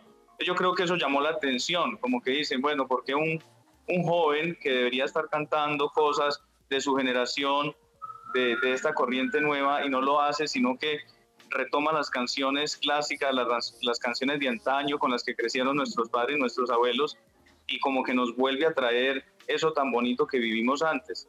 Entonces es como una conexión entre las generaciones que ha permitido que esta, esta carrera de Manuel José tome ese auge que tú mencionas. Manuel, hablabas de tu conexión con Dios. Quiero preguntarte, ¿e-, ¿es a Él a quien te, te eh, aferras, a, de quien te sostienes cuando de pronto eh, tienes ataques de un lado, ataques del otro, de arriba y de abajo? Eh, y me imagino que de pronto, no sé, tú me dirás, en algún momento llegas a estar un tanto vulnerable, en algún momento te caes. Eh, ¿Te ha pasado eso y cómo lo has ido resolviendo? No, yo tengo toda mi confianza puesta en Dios, eh, la Santísima Virgen también, porque soy muy mariano. Igual que el pueblo mexicano también es, es mariano, porque de ustedes nos llegó también el gran amor por la Santísima Virgen. Entonces yo creo que al uno tener una fe tan firme, sabe que todo va a salir bien. Sabe que cuando uno reza el Padre Nuestro y dice, hágase tu voluntad, está colocando todo en las manos de Dios. Y esa es la felicidad. La felicidad de saber que la voluntad de Dios se cumple siempre en nuestras vidas. esto no me preocupa lo, lo, que pueda suceder en torno a estas polémicas o ataques, porque eh, yo creo que también nos ayudan a crecer como persona. Yo trato de sacar todo lo positivo de lo aparentemente negativo. De todo tenemos que aprender y crecer. Oye, Manuel, ¿te imaginabas todo esto? O sea, cuando tú empiezas en, vamos a regresar los 10 años en tu vida, 12 años, ¿te imaginabas que ibas a, llenar los lugares de la manera en que lo estás haciendo, tocar las fibras para bien y para mal de la audiencia, pero también de todos esos eh, eh, sentimientos que pudiera eh, tener una gente porque quisiera estar en tu lugar? ¿Tú creías, sabías que este era el dulce amargo de la fama? Bueno, yo sí sabía que la fama tenía un precio y es un precio muy alto que no se termina de pagar. Yo creo que uno constantemente está pagando por cada peldaño que avanza. Eh, sin embargo, creo que estoy muy contento y muy satisfecho con lo que ha estado sucediendo, porque como te digo, cuando vemos que el mensaje del amor que yo llevo a través de mi voz llega a tantas personas a través del mundo, que tantas personas se sienten motivadas, eh, me mandan tantos mensajes tan bonitos, tan maravillosos, con tanto amor. Eso, eso hace que todo valga la pena. Entonces, yo creo que si miro hacia atrás, volvería a escoger este camino. No me imaginaba que sucedieran tantas cosas, pero son mucho más las positivas que han sucedido durante mi carrera. Son muchísimas las cosas positivas desde mi juventud yo no alcanzaba a percibir hasta dónde pudiera llegar. Simplemente me dediqué a esto con disciplina, con trabajo, con convicción y con honestidad. Manuel. Oye, eh, Manuel, yo creo que. Perdón, Charlie, Charlie. Eh, yo tengo una pregunta, Manuel. Eh, como, como fan, como bohemio, como romántico, empedernido y alcohólico a veces que soy, pregunta, ¿por qué alguien que ya tiene los discos de José José, que tiene discos de bohemia clásica, de boleros, de música romántica, en vinil, en CD, en, en formatos digitales, ¿por qué tenemos que escuchar estas nuevas versiones? Si ya tenemos las viejas con las que nos hemos encariñado. Bueno, porque no, no están escuchando a José José, están escuchando a Manuel José, que es un artista totalmente diferente, que tiene una voz y un matiz algo similar, pero que también tiene todo lo suyo propio. Es una nueva propuesta, fresca, traída a nuestra generación, cantada con un cantante que está presente, que lo pueden ver, que pueden ir a sus conciertos, que pueden interactuar con él, que le pueden escribir. Eso es muy interesante, porque solamente escuchar el disco no es todo. También sabemos que la interacción con el artista y hoy en día que tenemos tantas facilidades por las redes sociales, en los conciertos, pues también es un, un valor agregado muy grande. El saber que tenemos un cantante de nuestra generación que nos canta nuevamente al amor, que nos hace nuevamente enamorar, suspirar, yo creo que es todavía un valor agregado. Don José José dejó un legado muy grande, muy, muy importante, imborrable, irreemplazable. Yo creo que todos los cantantes de las nuevas generaciones tienen que escucharlo obligatoriamente para saber aprender a transmitir, a interpretar. Manuel, eh, tienes, eh, bueno, hablábamos hace un rato de dos shows virtuales que se dos shows presenciales que hiciste en México con tu regreso. Así hiciste es. uno en Colombia que causó sensación por un video de Sara eh, Sosa, Sarita, hablando de este talento y entonces, digamos, de un espaldarazo que, que ahora los fans preguntan que cuándo los vamos a ver cantar. Pero estás preparando otro show virtual en menos de un mes que estamos hablando de los dos que tuviste aquí en México, eh, ¿cuánto te pide la gente? Porque creo que al final el hecho de que el empresario arriesgue en este momento su dinero en una producción que vas a transmitir a tres países o tres, eh, sobre todo a todo el continente. Eh, Va a ser mundial, es para ¿cómo, todos. es, ¿Cómo es la cuestión? Eh? ¿Cómo fue? Porque al final creo que pues, eh, eres de los pocos eh, artistas de forma independiente que están eh, haciendo este tipo de shows virtuales y esto habla de que es redituable pues para el empresario, para la gente que está poniendo toda la producción y, también creo que para ti, ¿no? Porque no, no, cualquiera se puede dar ese lujo y menos en estos tiempos. Sí, pues bueno, nuestra primera experiencia virtual fue una gran sorpresa para, para todos, para nosotros también, al ver el gran éxito, la gran aceptación. Tuvimos casi 5.000 personas conectadas en un momento y eso pues es algo inmenso porque eh, estábamos en todo el mundo, estábamos distribuidos por todos los países. Eso nos da a nosotros la confianza de regresar con un show virtual ahorita a dos, un poco más de dos meses de haber hecho el primero, porque el primero recuerda que fue el 20 de septiembre, luego se retransmitió el 28 de septiembre y ahorita lo estamos haciendo para el 6 de diciembre. Eh, debido a la confianza que nos, que nos dio el resultado del primer concierto y que en este segundo concierto virtual estamos ofreciendo incluso muchas más sorpresas y una mayor producción audiovisual. Va a estar impresionante. Yo estoy realmente sorprendido con todo lo que se está montando aquí en México, en el escenario que vamos a tener, que va a ser un teatro no va a ser eh, un, un, recinto, un salón como lo hicimos en el primer streaming, ahorita va a ser un teatro completo. ¿Cuál teatro Con, será, Manuel? ¿Perdón? ¿Cuál teatro, cuál será tu, tu, recinto sede? Es secreto por ahora, pero lo vamos a decir más adelante. Ok. Que sí pero, le caen las fans, le caen las fans y dice. Teatro precioso, muy bello, con una gran infraestructura y, y, un, y el montaje escénico que vamos a tener es increíble en la parte musical eh, con nuestros músicos mexicanos, que ahora les toca a ellos porque el anterior streaming fue con nuestros músicos colombianos, ahora va a ser con nuestros músicos mexicanos y va a ser para todo el mundo, igual que el anterior. Entonces, pues es una gran alegría que tenemos de presentarles esto. Eh, vamos a contar también con otros, con otros artistas, también es un secreto, pero por ahí tenemos algunas sorpresas muy buenas que de verdad que... Eh, No es porque sea mi concierto, pero no deberían perdérselo. Va a ser una experiencia maravillosa. Oye, Manuel, ¿y cuánto tiempo más estarás interpretando a, José José y en qué momento empezará eh, ya tu, tu despegue como, como, como intérprete, ya con tus temas, ya con, con, con, lo que tú vayas construyendo desde, la, desde el interior de Manuel José?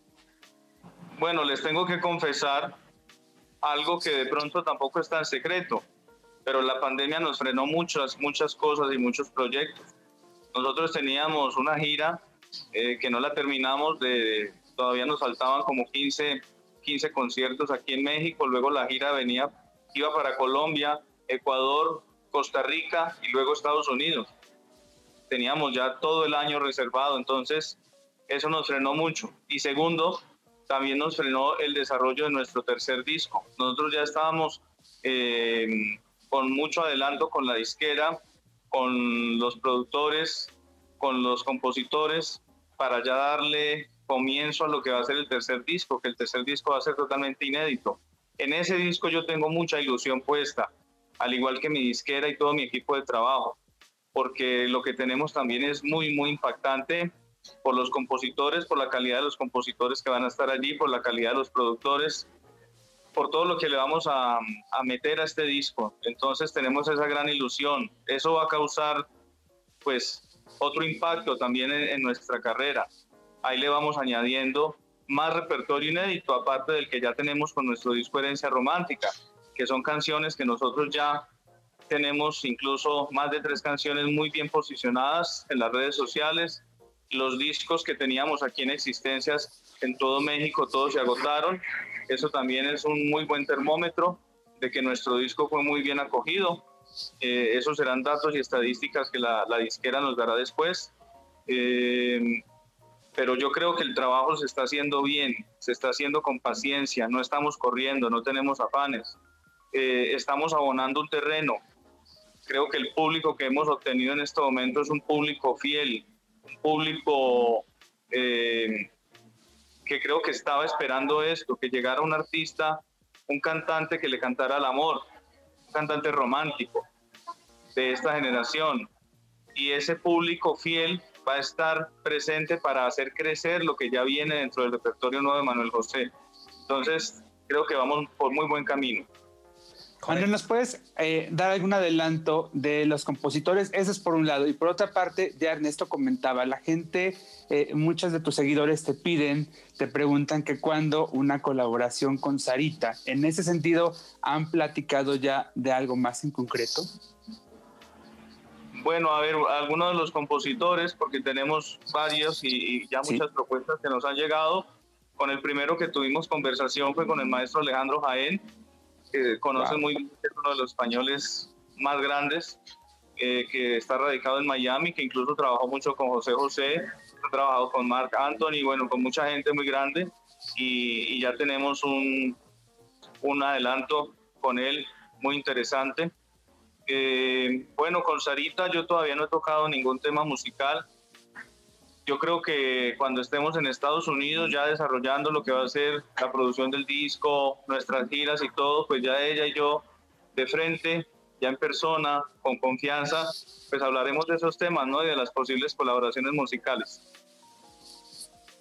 Oye, Manuel, pues te agradecemos mucho tu tiempo. Sabemos que, eh, repito, tienes una agenda sumamente abultada y el hecho de que te tomes, eh, eh, hagas esta pausa para platicar con nosotros siempre es muy valioso debes de tener muy buen hígado eh, o, muy buen té para dormir a gusto este, cuando te llueven por todos lados.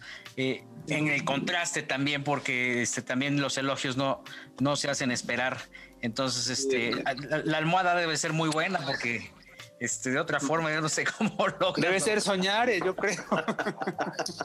Oye, Manuel, antes de que te vayas, recuérdanos, por favor. Ya que ustedes le metieron por ahí la eh, adelante, el día de tu presentación, plataforma y todo, para que la gente vaya. Bueno, eh, quiero anunciarles a todo nuestro público, a toda su audiencia también, eh, nuestros conciertos. El concierto presencial aquí en Ciudad de México, en el Teatro del Parque Interlomas. Bueno, no es precisamente Ciudad de México, es el Estado de México, pero nos queda aquí totalmente cerca de, de la ciudad y, del Estado para que nos acompañen. Recuerde que esto va a ser tercera y última oportunidad que vamos a tener ahorita ya finalizando este año aquí en el Teatro del Parque Interlomas, que va a ser el 5 de diciembre a las 6 de la tarde. 5 de diciembre, 6 de la tarde. Los boletos los pueden encontrar en Etiquet, Etiquet MX, ¿no? Ah, no, perdón. En Ticketmaster. Concierto el 5 de diciembre en el Teatro Parque Interlomas, los boletos en Ticketmaster. Y el, el concierto virtual, el concierto online, va a ser el 6 de diciembre. Eh, la hora creo que es la misma, 8 de la noche, la, la hora anterior. Eh, y es a través de eh, arema.mx, arema.mx. Oye, cantándole al amor, yo creo que al final las conquistas de- deben de estar a la vuelta de la esquina, hombre, este, con esa voz, ya quisiéramos yo, les cantas bonito y ya es ahí las fans y todo eso. ¿Cómo le haces eh, para librar un poquito este tema de la tentación de las mujeres? Porque, pues, este, no debe ser fácil. No te creas, a veces los que más le cantamos al amor, a veces son los, son los que más solos estábamos y más sufrimos. No te creas. Bueno, Er- Ernesto que nos puede dar una receta porque ah, no sabes él la, la fama que tiene de rompecorazones. Este, dicen que es rompecorazones y rompecatres, entonces este fragancia se unta, ¿no? A ver qué, es, Fragancia, qué loción se aplica. Oye, Manuel, pues muchas gracias, muchas felicidades por tu éxito. Yo creo que das ese, ese, esa cachetada con guante blanco, como decimos en México, porque pues por un lado te atacan y por un lado tienes llenos totales en tus conciertos y tus conciertos virtuales igual, y te siguen atacando y vemos que los ataques de donde provienen pues tienen cuatro personas en un cantabar en la noche, cinco personas. Da, da tristeza un poco también ver la forma en cómo eh, yo creo que el ataque viene, pero yo creo que ya estás curado de espanto, ¿no? Estás más allá de, Sí, esas no, ¿no? No nos preocupemos por eso y no nos distraigamos en esas pequeñeces. Que un árbol no nos, no nos tape el bosque. Yo creo que estamos muy bien en lo que estamos haciendo, estamos muy enfocados. Nuestro trabajo ha dado los frutos maravillosos, pero faltan muchos más. Apenas estamos empezando a ver la cosecha. Entonces, eh, hay que mantenernos siempre en, en ese enfoque de la mano de Dios y en gratitud con el público, con mi público, que es el que siempre me sostiene y el que me permite estar donde estoy ahora y a donde vamos a llegar. Manuel, muchas gracias por tu tiempo. Vamos, tenemos una pausa, regresamos. Aquí se hablemos de ti. Volvemos. Un abrazo, pues. Dios los bendiga.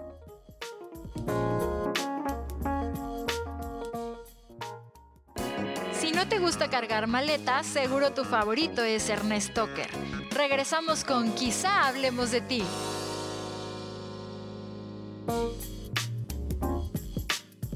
Esta persona que están escuchando cantar es Joel O'Farrilli. ¿Qué tal lo que nos dijo este, este señor, eh?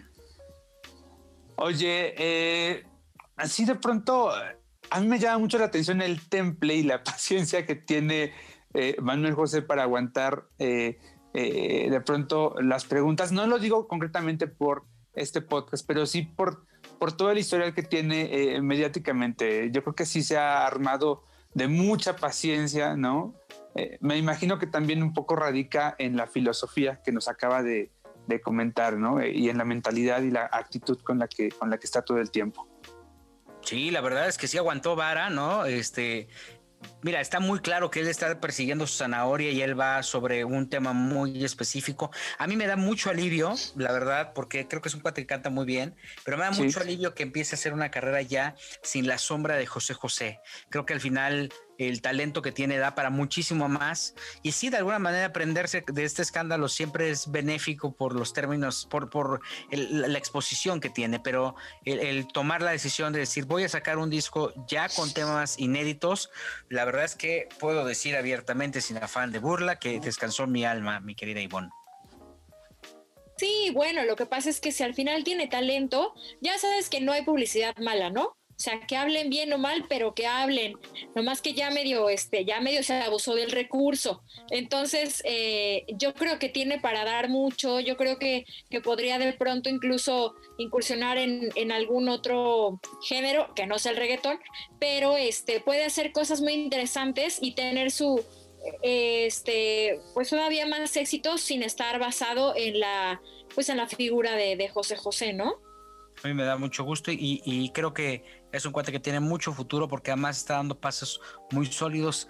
Me llama mucho la atención que Ernesto Butrón se ha convertido en un eh, testigo de, de, este crecimiento porque sí creció de una manera extraordinaria. Aquel, aquella vez en que Ernesto me comentó, oye, eh, va, tienes que ver este cuate porque la va a aprender y mira, dicho y hecho pasó.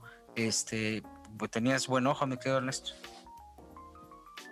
Sí, yo creo que me ha tocado ver esa parte de Manuel José. Yo creo que estamos ante el crecimiento eh, porque también él me ha contado que Armando Manzanero está muy interesado en trabajar de, su mano. Nos contaba también que una persona muy allegada y sobre todo un compositor, eh, eh, Oscar Jaén, si no me equivoco, que, que lo dije bien, este, trabajará también con él. Entonces yo creo que, Alejandro, perdón, Alejandro, entonces yo creo que estamos ante pues, un crecimiento de una figura importante de la música que va construyendo poco a poco. Yo creo que para la corta carrera que tiene le ha pasado mucho y creo yo que el hecho de tener el respaldo del maestro Manzanero y de algunos personajes importantes de la composición en México y sobre todo directivos de la SACOM le da un visto bastante bueno a su, música, no, para, no por nada, digamos, le abrieron las puertas del Roberto Cantoral, que es uno de los foros eh, musicales más importantes de Latinoamérica y se lo prestaron para que grabara un concierto en vivo. Pero, pero también digo, eh, eh, eh, yo creo que al final a lo mejor van a cambiar mucho las cosas. Ahora con este tema de la herencia y si todo sale a favor de la familia Sosa, todos estos bola de gandallas que se alejaron de, de Anel, de José Joel, se van a acercar porque van a buscar ahí el beneficio. Eso también es un hecho, ¿eh? No, yo creo, pero eh, al final la carrera de Manuel José está a Ernesto Buitrón, que seguramente va a decir, ay, José Joel canta muy bien. Mi hermano. Vamos a refrendar. Exacto, ahí vamos a refrendar a Carlos H. Mendoza, que siempre lo defendió. No, Carlos H. Mendoza siempre defendió a José Joel. Sí, sí, sí. Mi hermano. Sí, sí, sí. Sí, sí. No, pero me cae bien. Mi compa. Yo digo es mi compa, pero no canta chido. es otra cosa. no, lo, quieras tanto. Oye, mira, yo que creo. No sé si quiero ser compa de Charlie. ¿Qué pasa si en algún momento llega un buen productor y le dice a José Joel, tú tienes que cantar por acá? Y en una de esas también tenemos ahí un exponente. O también le dicen, tú mejor haz otra cosa. Bien, puede ser que yo, creo que uno de los factores eh, que ha jugado en contra de José Joel desde el inicio de su carrera ha sido el ser hijo de José José, porque por ese mismo nexo, las expectativas que se tenían eh, respecto a su voz, eh, a su interpretación, eran tremendas, ¿no? Y entonces yo creo que para empezar, por ahí la ha tenido bien complicada. Pero eso es muy cruel, eso es muy cruel, Joel, porque pues, o sea, no necesariamente tienes que ser, que, o sea, Claro. Por percepción, a lo mejor sí tienes que ser mejor que el papá, pero pues no necesariamente. Yo conozco hasta dentistas que son hijos de, dentistas y, mejor terminan abortando la, la misión, Ivonne. Es que yo creo que ahí el error fue tratar de hacer las cosas igual, porque como pudo haber agarrado otro camino, o sea, otra eh, otro género, pudo haber cantado otras canciones y no lo ha hecho, o sea, se ha dedicado a cantar las canciones. Pero él es el hijo, él no tiene la culpa de ser el hijo. No, no, no, es que pero pues, al final él le está, cantando continuidad al legado de su papá. No, pero está cantando las canciones de su papá sin tener el, el rango vocal que tenía José José. Y entonces, en lugar de ver, ay, qué padre, es el hijo y lo está haciendo padrísimo, es como, pues está esta comparación de una voz que era pues, impecable, impresionante, uno de los mejores intérpretes de nuestro país, y pues él se queda un poco abajo. Entonces a lo mejor debió buscar otra, otra, otro género, buscar otra música, otras canciones, y lo que ha hecho es tratar de hacer lo mismo y pues no lo va a hacer igual. Yo sí creo que... Y evidentemente no lo va a hacer mejor creo que José Joel es un talento incomprendido. O sea, creo que también él no tiene la culpa de ser hijo de una de las grandes estrellas. Eh, sí está dándole continuidad a su legado, pero al final no, no, hay una obligación de hacer exactamente igual que el papá. O sea, no, ve, ve el hijo de Pepe Aguilar, no trasladaba chinos y no canta como, como Pepe Aguilar. Bueno, pero es que es justo eso, o sea, si tú no quieres esas comparaciones, si quieres tener tu propio camino, no cantas las mismas canciones cuando además sabes que no las puedes, o sea, que no te salen tan, tan bonitas como le salían a tu papá. Sí, por ejemplo, es como si Alejandro Fernández hubiera empezado su carrera cantando eh, La Ley del Monte. Dices, no, empezó a cantar otras rancheras con otro mood, con otro estilo más moderno y se fue desmarcando. Sí es hijo de Don Vicente, pero se desmarcó bien. El Pero, por mismo ejemplo, Pepe. Vicente Fernández Jr. no necesariamente canta como Alejandro, tiene un propio estilo, pero él tampoco tiene la culpa de, de- de cantar así. de- Exactamente, pues, eh, ese es el tema, es el talento, pues ahí sí ya, pues, ya no es nuestro asunto, ¿no? No, pero Vicente no le fue tampoco tan padre, ¿no? No, pues no. Ni a Pepe cuando cantó ranchero, como la primera oleada de ranchero de Pepe y Aguilar, tampoco le fue bien hasta que se desmarcó. Se, tuvo que ir a la banda un rato Ajá. y ahí como que empezó a despegar un poquito y luego regresó al ranchero. Sí, sí, No, sí. pero cuando él, eh, cuando él empieza a cantar bolero ranchero, Pepe Aguilar de la mano justamente de Fato, y entonces viene por mujeres como tú, viene Sí. un despunte muy bien, viene Recuérdame Bonito eh, de Joan Sebastián, me parece que ese disco se lo produce Joan, no estoy seguro, viene un repunte extraordinario que no necesariamente tenía que ser esta, esta algarabía o este tono eh, festivo que tenían las canciones de Antonio Aguilar, ¿no? Exactamente. Como que sí se notó el desmarque y José Joel quiere cantar almohada. Pues, pues sí, pues no. Pero pues si la cantamos todos, yo, yo creo que ha sido como demasiado Ah, injusto Pero, no Pero yo no cobro. Él es el hijo de José. comercializarlo. Pero yo no cobro. No, de que lo puedes cantar, lo puedes cantar, pero no quieres comercializarlo. Sí, o sea, sí, sí. no vas a esperar que ahorita este te hagas famoso por eso. Tienes que agarrar un camino diferente y más si tu papá fue tan exitoso. A ver, vamos a suponer hipotéticamente que José Joel cantara reggaetón. El juicio sería igual de severo y él no tiene la culpa. O sea, al final es su. No, O sea, él, él, él no definió. él no fue. Él, él- él no. No él, no, él no, él no dijo, yo soy el esperma, eh, o sea, él no definió el camino del esperma. Ah, ya nos pusimos muy profundos con esto. No puede cantar reggaetón porque ya está más grandecito, pero a lo mejor pudo haber cantado este cantos gregorianos. Cantos Ranchero. gregorianos, entonces Digo, por ejemplo, pero el coque. tratando de hacer lo mismo. Por ejemplo, eh, eh, el Coque se dedicó a la música romántica, pero nunca trató de cantar las mismas canciones de su papá.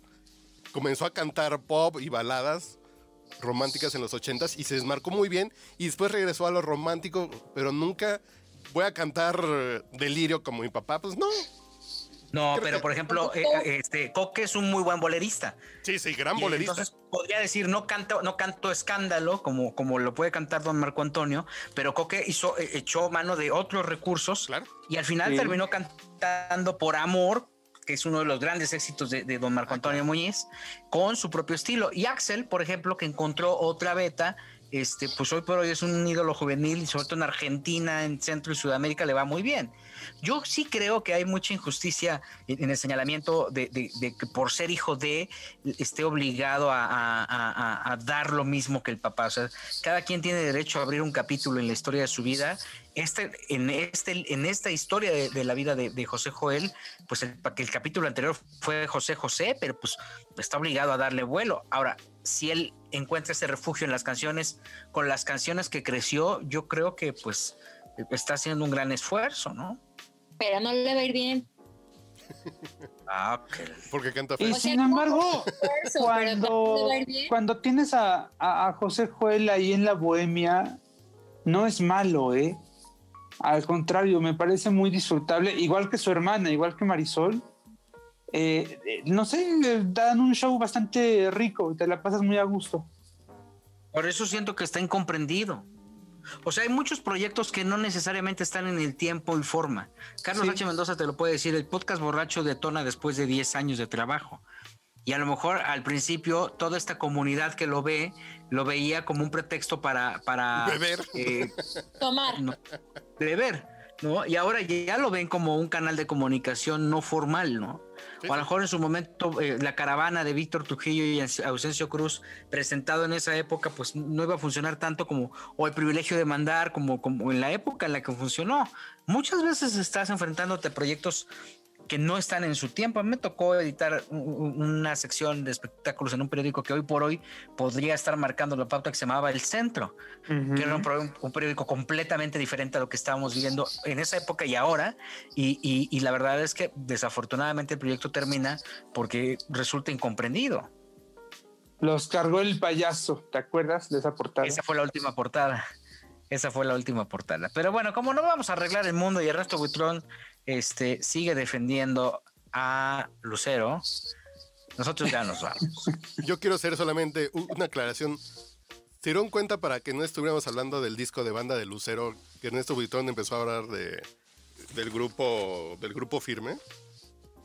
Y de Cristian Nodal. Se la sacó muy bien. no, no, no, no se, no se pierdan el concierto de Lucero este próximo sábado Ah, pero espérame, pero además es muy particular lo que va a pasar este sábado 28 porque hay muchas opciones, querido Ernesto, eh, por el streaming, muchas.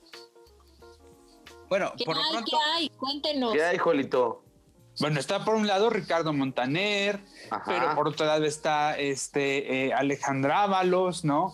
Eh, pero no sé, hay como cinco o seis. Alejandra Ábalos, pero ¿qué va a hacer Alejandra Ábalos, por Dios? Va a cantar, va a cantar una, una suite de, diversos repertorios con este tenor tamaulipeco, que no, no recuerdo ahora el nombre, ¿verdad? Pero con el que ha venido trabajando en los últimos tiempos. Eh, están los Masca también, eh, con su show, producción de Alejandro Gou. Eh, ¿Qué más? Ah, hay bastantes opciones. Lucero, Lucero con banda. A las nueve de la noche por etiquet también. Pero, pero y Alejandra Ábalos, ¿qué? ¿A poco? Yo creo que Lucero sí va a estar muy preocupada porque tiene a, Luz, a Alejandra, Alejandra Ábalos. ¿Cómo so? Oye, Juanito, regálanos una cortesía de Alejandra Ábalos que van a dar ahí en Fórmula Espectacular pues, para ver por lo menos de qué es. No, fíjate que curiosamente eh, eh, no nos, no nos, no nos da cortesías, tampoco les hemos pedido, la verdad, pero este, tampoco es que la gente nos haya marcado para pedirnos cortesías de nadie, ¿eh? en realidad. Es que no, no, tampoco quieren dar porque, como realmente la captación, la, la, recuperación es tan es mínima. El margen, sí. Sí, o sea, hay un margen de utilidad. Me platicaba con José Luis Roma esta semana y me decía eso, que, que realmente esto lo hacen para, para pues para pagarle o para darles una liviana a todos los técnicos, al equipo de trabajo, al equipo de producción que está con ellos. Entonces, este, que el artista como tal no gana, pero bueno, pues mire. Ya nos vamos, estuvimos con ustedes, el señor Carlos H. Mendoza. Señor, es un gusto. ¿Va a venir Lucero, Ernesto? Eh, sí, la próxima semana la tendremos aquí en el podcast. Yo soy fan de su podcast. Por ejemplo, yo soy fan de su podcast, soy fan de muchos discos de ella, pero no del disco de banda. Y habrá sorpresas para quien muestre su pantalla de etiquet con su disco Enamorada con banda. Quizá alguien de este podcast puede comprar su acceso y a lo mejor pueda tener un saludo personalizado. Yo no, acuérdate que yo quedé un poco decepcionado de su, de su Lucero Pop Live. Bueno, a lo mejor el de banda te enamora y si no, pues ya te esperas al de diciembre. Me gustaría más el de ranchero. Eh, eh diciembre empieza en tres días, ¿eh? Así es cierto. el ranchero tiene razón. Estuvimos con ustedes, el señor Ernesto Buitrón. Cuídense mucho, Gil, cuídense mucho, Ivonne y Joelito también, por favor. ¿Ya viste lo que le pasó a Maradona? Te recomiendo que hagas tu testamento. Gracias, lo tomaré en cuenta para septiembre. Ivonne de los Ríos. Los quiero mucho. Ay, son quién sabe cómo, se llevan bien pesado, ¿eh? Nos escuchamos Pero lo amo, amo a mi panzón. Oye, ya no nos dio tiempo de platicar de las, de las portadas de Anaí acaparó, acaparó las portadas de las revistas de sociales. No, apareció en Caras, apareció en Hola. quién y apareció en, quién. Pero según yo, solamente dio fotos para Caras. Solamente hizo ah, fotos para Caras.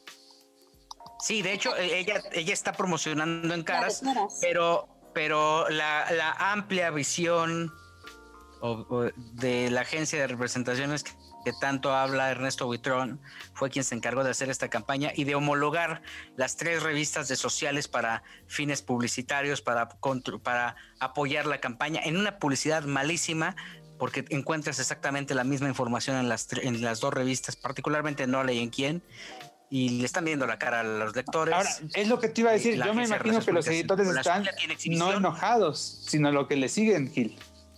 Sí, sí, sí, sí, porque... Y quien salió con la suya es la Agencia de Relaciones Públicas, ¿no? Pero yo creo que también es, es, es, por ejemplo, si aquí en el podcast nos vienen a ofrecer una exclusiva y la vemos también en otros dos podcasts, pues ya no vas a creer en esa agencia, vas a decir, pues me da puro cascajo, nos da gato por liebre. Yo creo que también fue muy arriesgado eh, el hacer esto porque yo veía la crítica en Twitter, no es mía, la veía yo en específico de un gran amigo que ustedes conocerán algunos, Jay-Z de Reforma.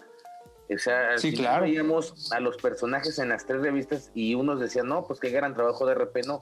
Yo creo que fue faltarle el respeto a las tres revistas y no son cualquier tipo de revistas. Y a sus públicos. Yo les voy a platicar cuando saqué la portada de Tania Ruiz, la este que es novia de, de, Peña. Tania es amiga mía desde hace mucho tiempo. Y yo le dije, oye, ¿nos das la exclusiva? Sí.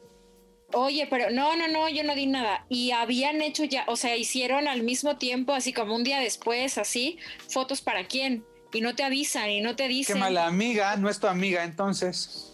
Bueno, pues puede ser, a lo mejor. Déjame decirte. Perdón. No, pero, pero a ver, en este, en este afán de entonces, pues este. Tú, tú estás para apoyarme. Eh, está claro que muchas agencias lo que están haciendo es verle la cara a los medios, verle la cara a las audiencias y el único como siempre lo han hecho está saturado en tres portadas hablando exactamente lo mismo. ¿no? Lamentable. Eh, pues ya tenemos muchos, se quedan muchas cosas en el tintero, pero la próxima semana les platico, pues, eh, que, va a haber cambios en imagen, televisión, cómo, cómo se van a conformar las cosas, qué va a pasar, este, y el quiebre o la quiebra de una de las grandes productoras de nuestro país. Se los contamos la próxima semana. Entre muchas cosas, la, guadaña de Ernesto Buitrón. Este, hoy no hubo remate de Joelo Farrilli porque ya llevamos dos horas hablando, pero este, Ivonne de los Ríos debe tener algo escondido estando peros ahí. Carlos H. Mendoza, más alcohol en, abajo de su escritorio. Yo soy Gil Barrera, nos escuchamos la próxima semana aquí, donde quizá hablemos de ti. Chao, chao. あ!